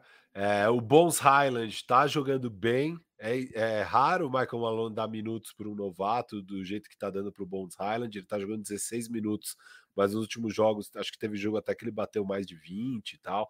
É, bom jogador, gosto do Bones Highland. Não, não tá com volume incrível, nem os aproveitamentos estão tão impressionantes, mas ele é muito bom jogador, esse cara. Eu gosto de ver ele jogar. E o principal aqui, o Austin Reeves, cara. O Austin Reeves fecha jogos pelo Lakers. É um jogador inteligente que se doa em quadra. Tem essas coisas que lembra o Caruso, que é um jogador que faz Você a coisa certa. o, o Lakers tem em contrato que todo ano eles precisam ter um branquelo sem naipe? É, então. É Eles precisam. Não, e o Lakers acha esses caras, né? Foi, eu, eu lembro quando o Lakers pegou. ele- eles pegaram o Austin Reeves e o. Sei lá o nome do outro. Ayai, acho, não era o Ayai? É, undrafted, os dois, né? E eu falei, cara, eu conheço o Lakers, eu tenho certeza que um desses dois vai acabar sendo top 15 dessa classe. Tipo, top 14, acho que eu falei, como se fosse loteria, valor de loteria, mesmo sendo undrafted, né? O Lakers não tinha nenhum pique, nem de primeiro, nem de segundo round para o draft. Tinha o de primeiro, mas trocou na troca do Westbrook e tal. E não deu outra, cara. Eu acho que ele é mesmo um dos 14 melhores jogadores dessa classe. É um jogador bom, é um bom jogador, cara. Um bom jogador de basquete, Austin Reeves. O que, que você tem achado do Austin Reeves, do que você viu até aqui? Ah, eu, vi, eu não vi muito, cara. Eu vi, é, eu, eu, tipo, é eu acho eu ele... vejo bastante Lakers. Né? É, não, e, e, ele não joga muito, então você tem que pegar, ver a parte do jogo que ele ainda tá cara, em quadra, 20 né? minutos por jogo, cara. 20 minutos não, por jogo. Ah. Nem sempre, nem sempre. E o Lakers tá tarde, né? Enfim, mas eu, é. eu acho ele inteligente, cara. Ele é sem naipe. Você olha para ele e fala, esse cara não é jogador de basquete. Mas, tipo, só. Eu, eu, lembro um lance, agora não lembro que jogo foi. Eu até te falei, acho que foi contra o Houston, inclusive, que o Lebron tomou conta do jogo e fez, tipo, quatro bandejas seguidas na cara do Shengun e acabou o jogo. O Lebron deu um passe pro Reeves com uma mão embaixo da cesta, não sei se você lembra desse passe. Que, cara, os caras esqueceram do Reeves. E aí ele simplesmente colou embaixo da cesta e o Lebron, mano, meteu o passe monstro, assim. Ele, cara, se o Reeves. É se, ele, se ele chutar, ele já tem. Se você chuta e você é inteligente e tem que ir de basquete, você já tá. É meio caminho pra você jogar com o Lebron ali. Então é tipo. Não, e é muito o que o Caruso fazia. O Caruso tinha um entendimento muito forte e conversava muito com o Lebron, com o Rajon Rondo. Eu vi agora a entrevista do Caruso com o JJ Redick. E ele fala disso, fala o quanto ele aprendeu com esses dois caras de leitura de jogo, sabe? De entender o que, que tem que fazer em quadra, como se portar é, e, e, entender os adversários, etc. e tal, esquemas de jogo, essas coisas. E você viu o Caruso em quadra com o Lakers, cara, o cara sabia a hora de cortar para receber um passe do LeBron, sabe? É, e, o, é e, o, Reeves é um cara que dá para ver que ele tá fazendo a mesma coisa. O LeBron já falou o quanto o Reeves cola nele para trocar ideia, para entender as coisas. E cara, de é, autógrafo. É, esse tipo de corte é isso. É, ele tem essa leitura também, óbvio, já muito menos do que o Caruso. O Caruso era um baita jogador já no Lakers, é, mas o Reeves é promissor, cara, bem promissor, jogador inteligente que defende muito bem, que faz a coisa certa na hora certa, assim. Então, é, cara, você tem um, você tem um guia como jogar com LeBron James, velho. E é muito. E com, com o passar dos anos, isso é muito claro, assim, quem dá certo com o LeBron e quem não dá. Tipo, um Schroeder da vida. Pra, e para jogar com o LeBron James, é isso. Você não tem, você tem que saber que você não vai ter a bola na mão, que você vai ter que meter bola quando ela aparecer, que você vai ter que saber cortar. E, e, de, e, você, e o Caruso não metia a bola de longe, né? Mas se você meter bola de longe, animal, assim. Então. É. É, é isso. E aí você vê os caras tipo Schroeder tendo dificuldade. O Westbrook, por enquanto, né? Que não, jogando com o Lebron, ele dá a bola pro Lebron e fica zanzando ali, porque ele não sabe o que fazer ainda. Talvez É, começou, talvez a, é, começou nos últimos jogos. Que o Lebron machucou. Assim, o Lebron, né? Nos últimos jogos com o Lebron, né? Eles devem ter jogado o quê? Quatro jogos juntos. É, nos últimos jogos dele com o LeBron, ele começou a fazer um pouco mais de é, pick and roll, né? Então. Sim, a gente falou disso aqui. Que era, era, um jeito de usar ele interessante. É. Porque, porque é isso. Cê, é meio difícil você encaixar o Westbrook, porque não. Sabe? Num ataque parado de meia quadra. É. Ele tem que fazer esses corta e fazerem é. cortas para ele. Ô, Mesa, finalizar a classe do draft aqui, só falando de arremesso de quadra. Então, todos peguei os caras que chutaram mais de 40 arremessos até agora. Os piores, dos cinco piores, três são Jalen Green, Jalen Suggs e Cade Cunningham. Eu acho que é muito tipo começo de temporada. Isso deve melhorar aí do lado deles, que foram das primeiras escolhas, principalmente Cade Cunningham. Espero uma melhora também do Jalen Green. Eu acho que é uma classe, cara, muito impressionante que a gente está vendo. Se o Cade cinco... Cunningham. Se Não, Cade Cunningham... cinco piores aí, dois no time de fantasy do Firu. É o efeito Firu. Quem que tá no meu? Trey Murphy também, desgraçado. Desgraçado esse Trey Murphy. Não, tudo ah, bem. Aqueles Trey... 10 pontos, né? Aqueles 10 fantasy points ali Nossa, mais. Trey Murphy tá uma desgraça. Mas for lá pro fim, tudo bem. Agora o, Jalen Green tá, tá, tá. Eu achei que ele ia chegar mais redondinho pra NBA, por ter jogado na D-League e tal. Eu achei que ele ia sentir menos o jogo. Eu achei que assim, eu achava que o Jalen Green ia ser ineficiente. É, é, até meio ineficiente, mas com volume altíssimo e não ia ajudar o time a ganhar jogos, nem um pouco, mas eu achei que ele ia fazer já 20 pontos de cara, assim, de cara. E não é o que está acontecendo, né, nesse hum, início. Não, não é, não. é o que está acontecendo, mas ele vai chegar lá em breve mesmo, em breve. Mais algum destaque aí sobre essa sala, dessa classe do draft? Não, não, não. Já, já falamos bastante aqui, duas horas. A gente prometeu que ia falar do Clipaço e do Hawks. Vai ter que ser no pique, hein? Não, vai, agora é a hora do superchat, hein? O nosso Isso, superchat esquecido. Que foi quer que do... eu puxe aqui? Você, quer, você vai botar na tela? Ah, não, eu, eu, eu tenho eu fácil ia... aqui, ó. Não, aqui, ó. Vou, eu, eu, eu, leio, eu leio, eu leio aqui, ó. Daniel Bernasconi, Jalen Brown por Simmons no meu Sixers já. E pelo jeito a gente vai para os playoffs sem um armador consolidado. E pelo jeito a gente vai para os playoffs sem um armador consolidado. Aí é uma outra. E Jamoran é o star nesse ano? Jamoran é, vai ser o star nesse ano, se continuar assim, é, ponto. Mas vamos falar do resto ali que eu acho que é mais interessante, Firo. Esse rumor aí que não tem muito rumor, eu acho, né? Porque o Shams Charani essa semana aí falou do que o Boston tinha interesse no, no, no nosso queridíssimo aí Ben Simmons. Aí, na mesma matéria aí, ele diz que o Simmons, o Sixers até topa, legal, tal, mas quer o, o Jalen Brown. E o Boston duvido que vai trocar Jalen Brown por Simmons. Então, eu basicamente acho que essa é uma notícia sem notícia, assim. É, totalmente. Tipo, Concordo. Tipo, porque não tem como isso fechar, esse pacote fechar. Boston nunca vai dar o Jalen Brown pelo Simmons, nunca. Esquece. Eles dariam todo o resto, eu acho. Tipo, Smart, beleza. Quem, escolhe aí, escolhe aí. Quem você quiser que não seja Tatum e Brown, Boston daria. Mas aí não interessa para os Sixers, né? Então, sabe, não, não, não, não sonhe com. O Daniel, não sonha com Jalen Brown, que não vai rolar, cara. É, eu também acho mesmo. E sobre o Jamoran All-Star esse ano, cara, ele tá na disputa aí, tá na escada de MVP, quanto mais ser All-Star. Ele vai, por enquanto é uma barbada ele de All-Star. Barbada. Sim. É... Não, e, e, deve ser mesmo. É... Eu tô, tô nesse barco aí, deve ser. Mas é isso, gente. Eu falei do Simmons antes. A ideia era emendar já nesse super chat e falar do Jalen Brown e tal. Mas, gente, não, não, não. Não sonhem com isso. O Júlio César Júnior aqui. Scottie Barnes, melhor surpresa até agora. Ah, dá, Claro, do, entre novatos, sem dúvida, o Julio. É. Não é o melhor novato, talvez seja o Mobley, talvez o Barnes tá meio pau mas é. surpresa Sim. é a melhor surpresa, sem dúvida. E é curioso porque é um pique número 4, mas ainda assim é uma surpresa. Né? É. Então, mas de fato. E por último aqui ó, mesa, na tela. Aqui ó, João Lucas M Moreira contribuiu com 10 reais, agradecemos demais.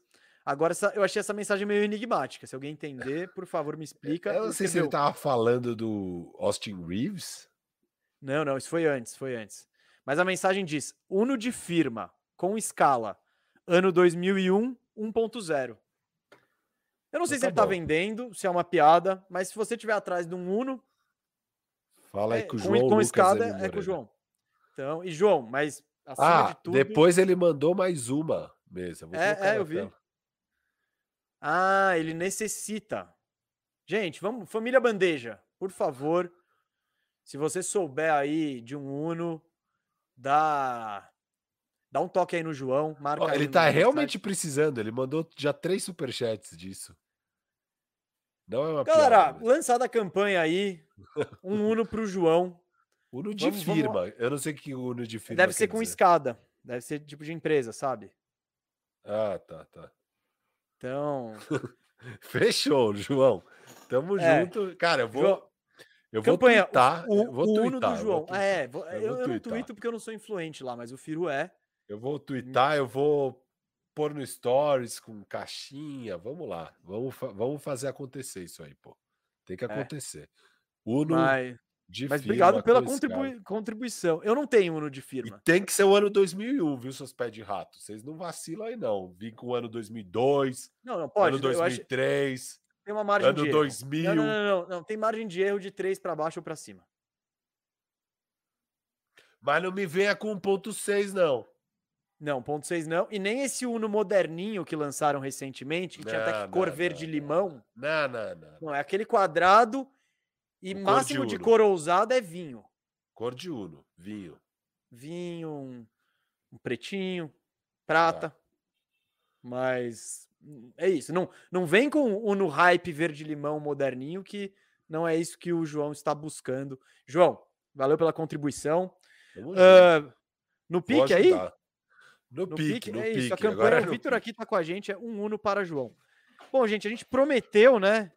Prometeu que ia falar de, de Hawks e de Clipaço. Vamos falar de Hawks e de, e de Clipaço. No pique, no pique. Não, no pique. É 10 minutos. É aquilo Não. ali, ó. Chegou em 18, eu corto o primeiro. Chegou em 28, eu corto o segundo. Fechou. Então você quer começar por qual?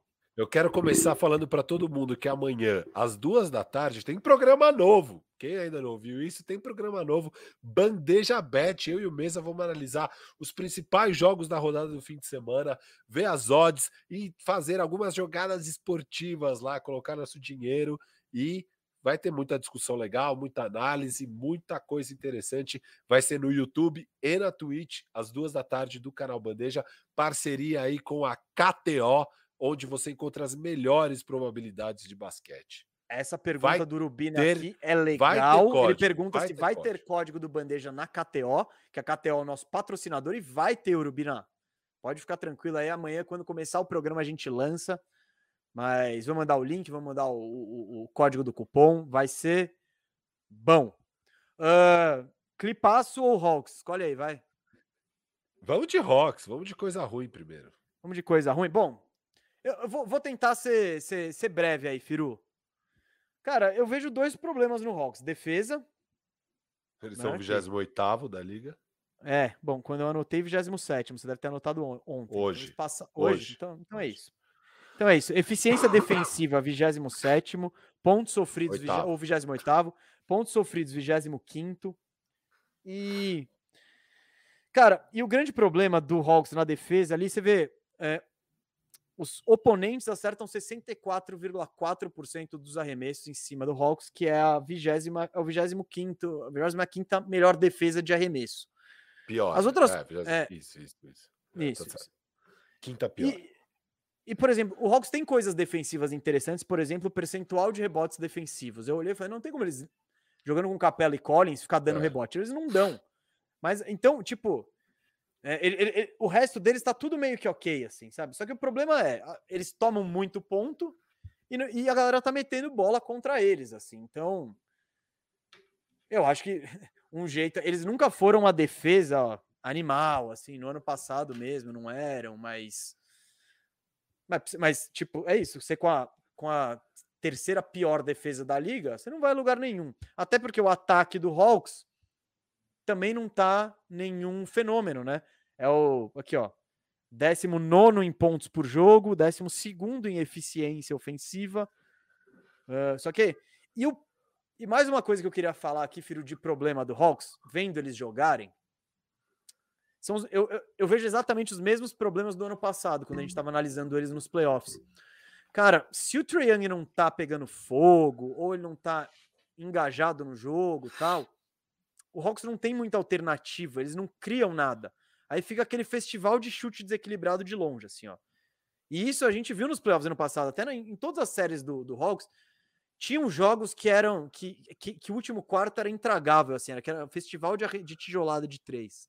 E é, e é isso. Não, eu não vejo nenhuma melhora coletiva nesse sentido do time criar mais um para o outro, tal. Tanto que o Hawks hoje é o 21 primeiro em assistências por jogo, e ano passado foi o 19, então piorou. E. Enfim, é um problema que eu vejo ainda. É, eu, eu, eu vejo isso que você falou. Eu acho que assim é um time que, em termos de estagnação, falta movimentação, falta um jogo um pouco mais coletivo. Eles sempre foram muito dependentes do Trae Young. O Trae Young está sofrendo com a questão das faltas, né? Ele vai menos para a linha e o time como um todo bate seis lances livres a menos por jogo.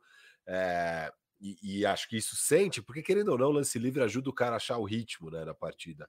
Você tá lá, a gente viu com o Trey Young mesmo nos playoffs, alguns jogos, ah, a bola não tá caindo, cara, ele partia para dentro e ou dava um floaterzinho dele, ou sofria falta e batia ali. Daí você vai para essa bola de segurança, aonde você vai encontrando seu ritmo com a bola de segurança. Daí de repente você já tá mais confiante, aí sua bola de três cai.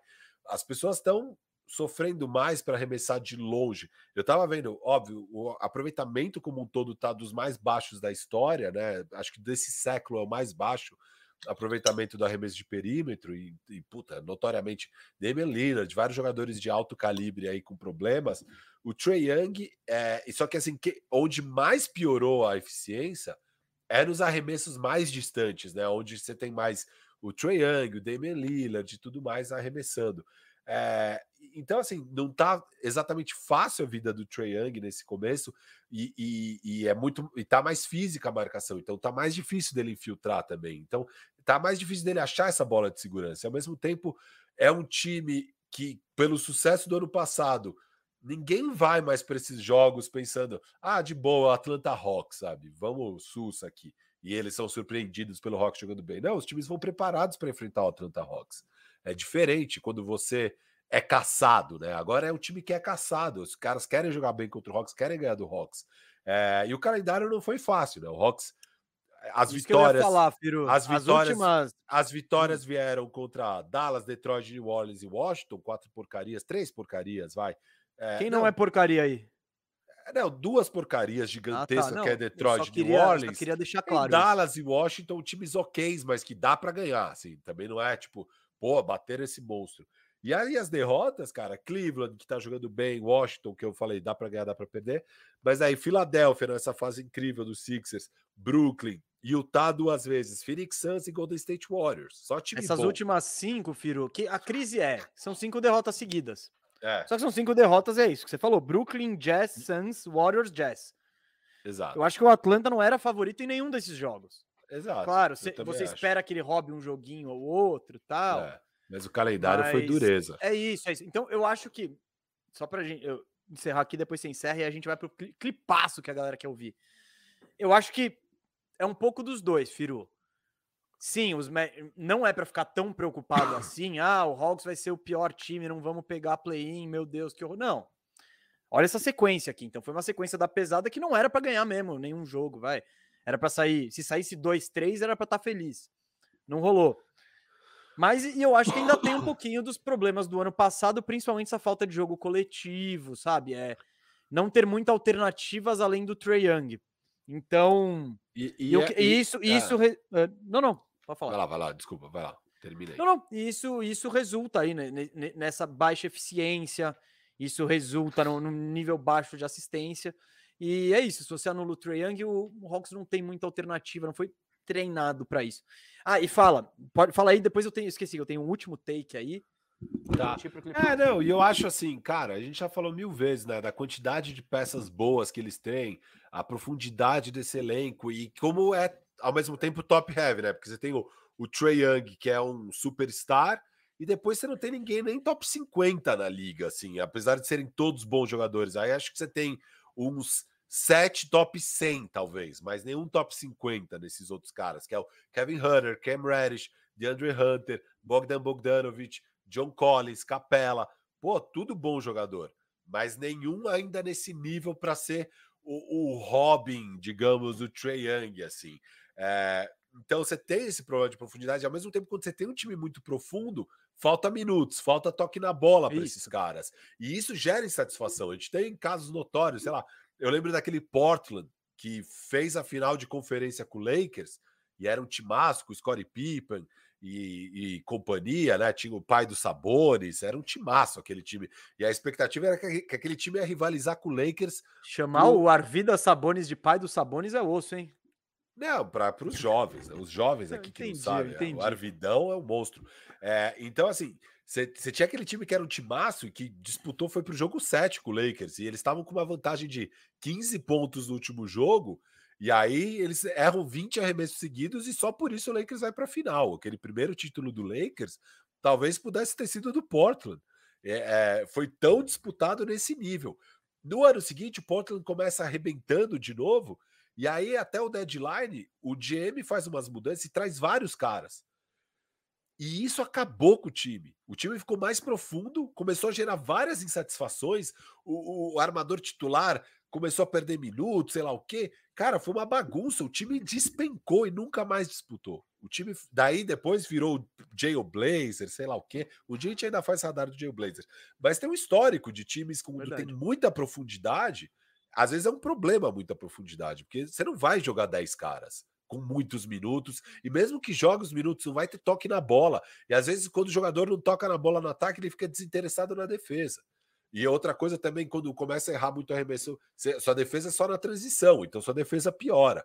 Eu acho que está tendo todos esses problemas aí no Atlanta nesse começo, além do calendário difícil. Agora, uma coisa que eu não entendo o esquema de jogo é o seu scorer mais eficiente é o Bogdan Bogdanovic. Ele tá ah, nessa. Começou, ele começou tá o momento lobby do meu fantasy.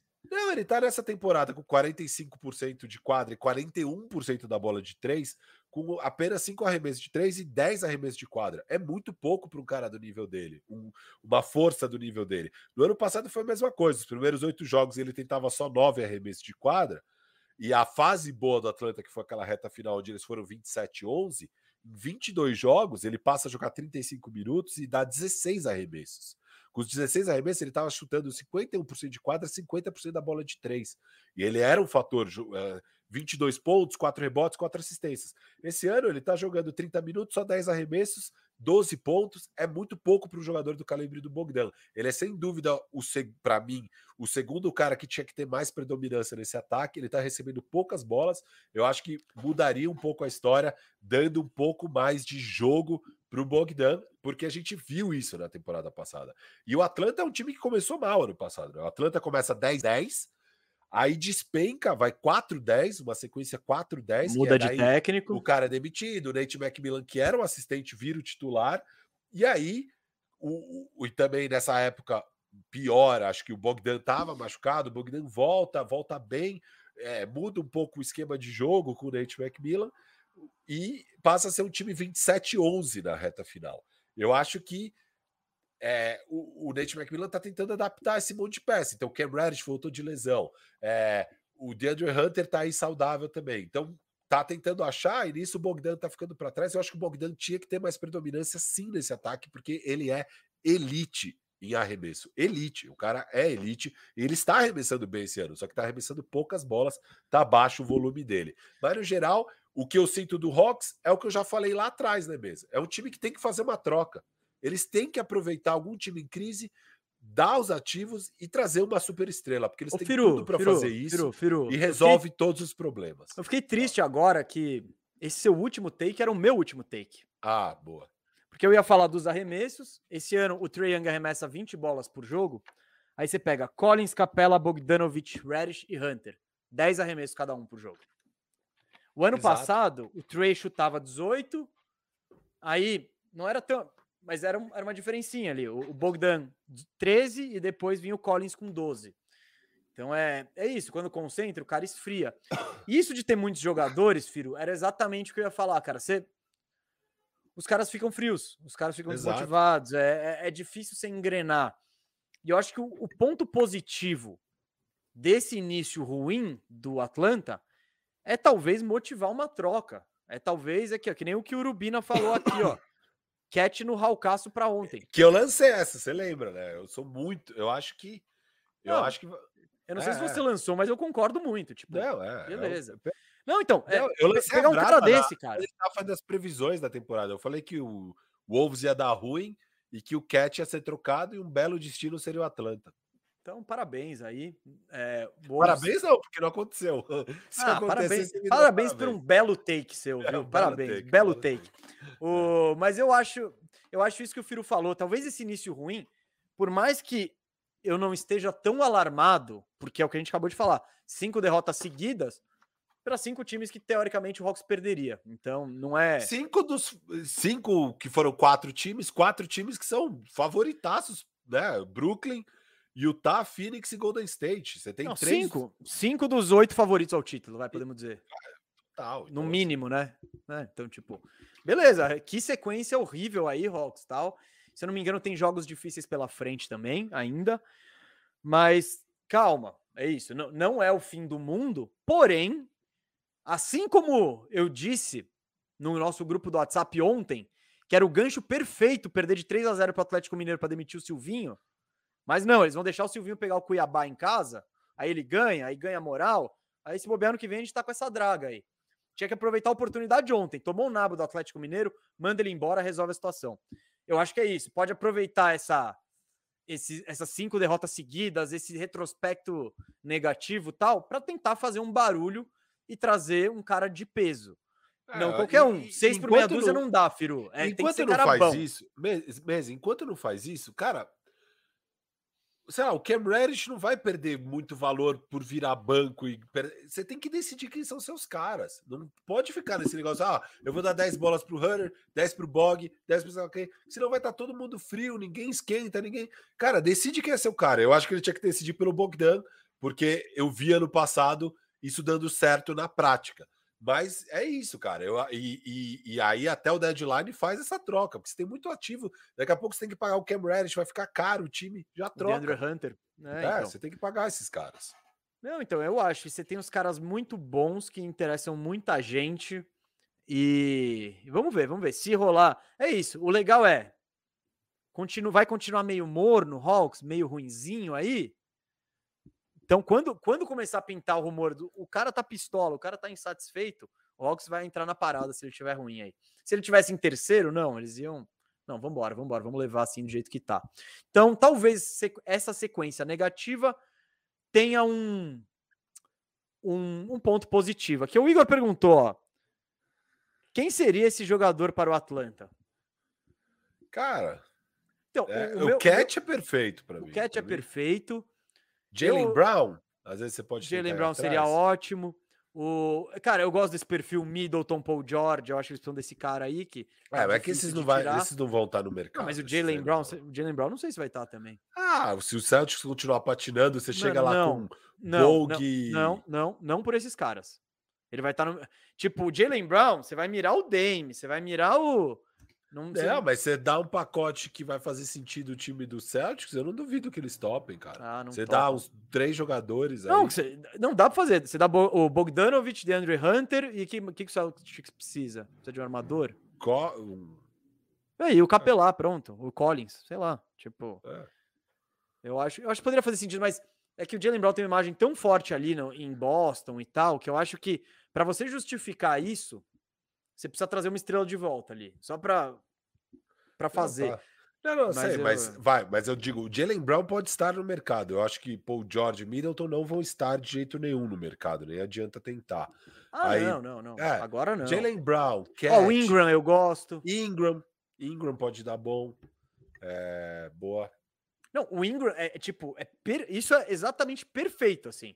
É um time que deve o ir Shea... pro tanque, que mere... Ah, você não vai tirar o Shea de lá. Às vezes. Não por esse pacote. Não por esse. É, também acho difícil. É, então. Difícil. O, o, Ingram, sim. Se você liga lá e fala, ei, Pelicasso, que tal o Ingram pelo DeAndre Hunter? Que talvez seja até melhor que o Ingram, hein, Pelicasso? E vai jogar melhor que o Zion. E aí eu te arrumo um chutador que é o Bogdanovich. A gente nem falou do Hunter, cara. Que esse pai é melhor que o Bogdanovich. Então eu não, sabe? Eu não... Tem muito cara nesse time, muito cara que interessa a liga inteira. Então, Vamos torcer para o Hawks ser ativo no mercado. Firu, você tem dois estouramos minutos de pele caço aí. Você estouramos tem... em nove minutos. Não, de pele caço, não, de, de, de, clipaço. De clipaço. Cara, clipaço. Quero saber, é... quero saber. Clipaço, 6-4, sexto no Oeste, cinco vitórias seguidas. O clipaço, Firu, é quente? Não, pode falar que não. Ah, cara, não, assim, é um time bom, competitivo vai conseguir ganhar jogos fáceis, vai penar nos jogos mais difíceis. Eles ganharam de Portland, OKC, Minnesota duas vezes, Charlotte, Portland novamente. É, a sequência aí, cinco vitórias seguidas, OKC, Minnesota, Minnesota, Charlotte, Portland. Isso. São jogos ganháveis, de fato, assim. É, também dava para perder. Não é que são só times horríveis. Charlotte não é horrível. Não, não. Portland não é horrível. É, horrível aí é o OKC só. O Minnesota, Minnesota se você vai. pega um Minnesota na noite boa, hein? É, o difícil é achar a noite boa. É, mas você tem, tem que dar azar. Tem. É, tem. você pode pegar a noite Não, boa. O Firu, o clipaço perderam, aqui, ó. Eles perderam ele... para Golden State, Memphis, Cleveland e Portland. Aliás, que estranho, né? Já jogaram três vezes contra o Portland. É. Não, o que eu ia falar é justamente, tipo, eles só pegaram três times médios. Warriors, tá, beleza, líder e tal. Aí depois é o Cavs, que é o sexto do leste, e o Memphis, oitavo do oeste. Daí em diante, só time para baixo, assim. O que eu queria dizer do Clippers É, eu não empolguei com essa sequência, desculpa aí, nação clipaço. Mas eu acho um time, cara, muito bem treinado. Eu já tô na. Já tô desde os playoffs do ano passado aí fazendo campanha pelo Tailu e quero continuar minha campanha. Porque é isso, o, o time do Clippers, você olha o time do Clippers, a escalação do Clippers, cara, não, não é para estar tá 6-4, é para estar tá atrás de vários outros times. E Só que eles têm uma defesa muito boa, eles trocam bastante. É um time mega bem treinado, todo mundo sabe é, seu papel. É muito forte a defesa e muito eficiente nos arremessos, né? Você tem aí o Batum chutando uma barbaridade, Red Jackson chutando bem, Red Jackson jogando muita bola, né? O time inteiro. E o Paul George é um dos favoritos aí MVP até agora, né? Jogando muito, calando os críticos. Aí tem críticos por aí do Paul ah, George. vários. Exato. E ele tá jogando muita bola, muita bola. Agora, uma coisa que eu acho interessante do Paul George é que. É, óbvio, ele consegue fazer 30 pontos quando precisa e tal, mas você pega o, o split né, das vitórias e das derrotas, na vitó nas vitórias, a média dele é de 24 pontos, 7 rebotes, 7 assistências. Nas derrotas, 31 pontos, 10 rebotes e 3 assistências. Então, eu acho que, é, enfim, não, não dá ainda para saber, porque pode, pode ser coincidências, mas o que isso indica é que o time vai melhor quando ele é menos agressivo em ser. Ah, ah, daqui a bola eu resolvo e tal, e mais quando ele joga para o time, arma jogadas para o time. E ele tem feito esse papel muito bem, assim, de jogar para o time. Ele está brilhante na defesa. Ele é um cara que tinha caído um pouco. Ele sempre foi considerado um defensor de elite. Nos últimos anos ele vinha sendo não tão elite na defesa. Eu acho que esse ano ele já está bem mais elite novamente. Ele está defendendo muito bem. E quando ele arma para o time, ele está criando muito bem jogadas para os companheiros dele. Assim. Quando ele cria, quando ele está mais nesse papel de criador, eu acho que o time está indo um pouco melhor. Pode ser coincidência de calendário, pode ser outras coisas aí no meio. Quando a amostragem é pequena, você tem esses desvios, mas o que indica é que talvez seja isso, talvez seja mais porque os companheiros são muito eficientes, sabe? Então, se ele cria a jogada para os caras, o time tem mais sucesso do que ele sendo agressivaço assim e falar: não, vou meter 30 pontos, pegar todos os rebotes, sei lá o quê. Firu, encerrar o clipaço aqui, o clipaço é playoff, play-in ou férias?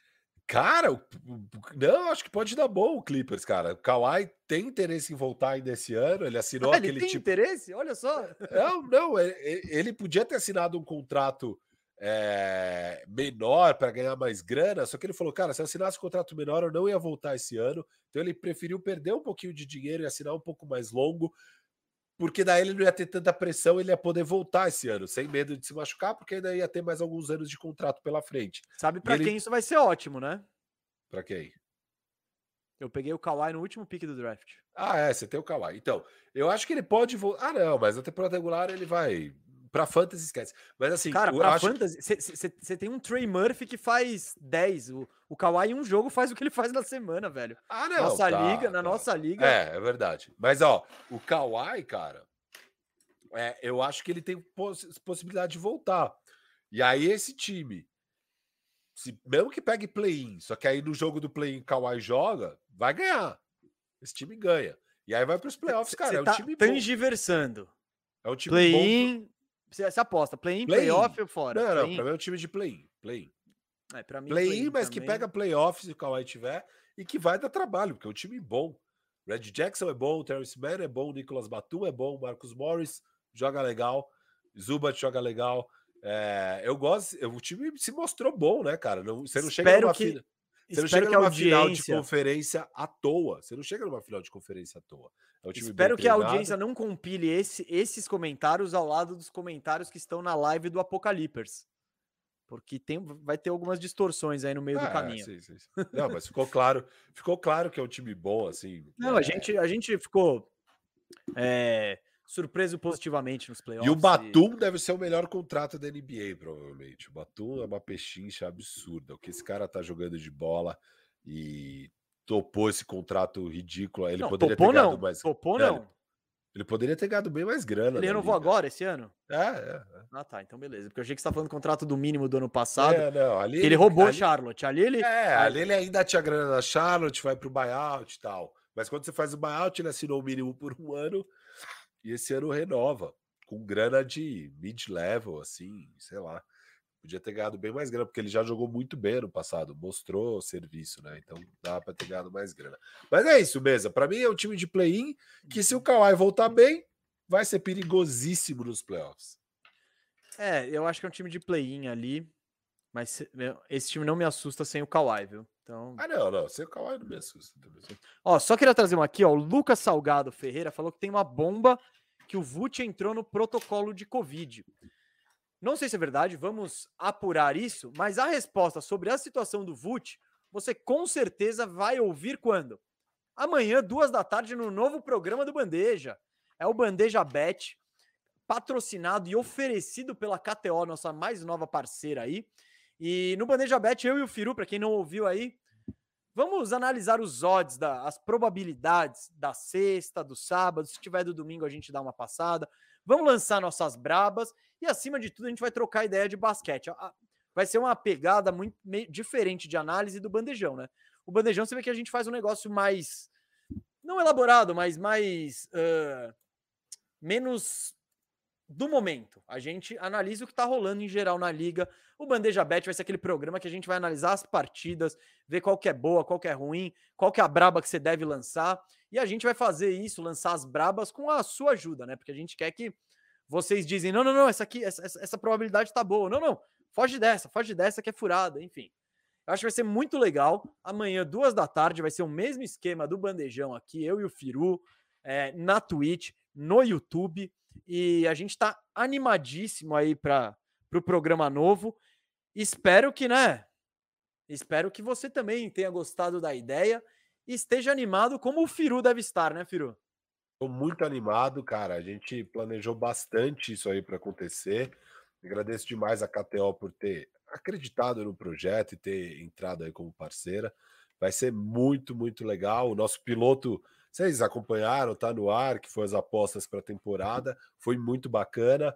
É, e, e, como um todo, esse projeto a gente tem muito carinho, vai ser bem legal, bem legal. Acompanha aí, estreia amanhã às duas da tarde. E tamo junto aí, valeu pelo programa, valeu é pela isso. audiência. E se você não conseguir acompanhar amanhã ao vivo, etc e tal, vai ficar disponível, você vê quando você quiser. Você pode ver no sábado, que a gente também vai falar do sábado. Enfim. A gente vai soltar alguns cortes no Instagram, ali no Reels tal. Então, siga arroba canal Bandeja no Instagram e siga eu e o Mesa também, né, Mesa? Segue nós aí, segue nós aqui, ó. Tem que ocultar o comentário que aparece. Arroba Filiberto, é, Gustavo Mesa. Valeu! Você quer não, falar mais alguma coisa? Só o último recado aí, eu sei que você precisa ir embora, né? Mas é. fica aí, porque eu queria avisar que domingo, nove e meia da noite, a gente vai estar na Twitch falando de fantasy aqui. O Coyotes de Já, o meu freguês, meu maior freguês, o meu patinho tá até tá até causando alvoroço aqui nos comentários, etc e tal, pá, mas enfim, é, vai ser legal. O Firu vai estar nessa, nove e meia, domingão é o Fantasy do Bandeja na Twitch, só na Twitch.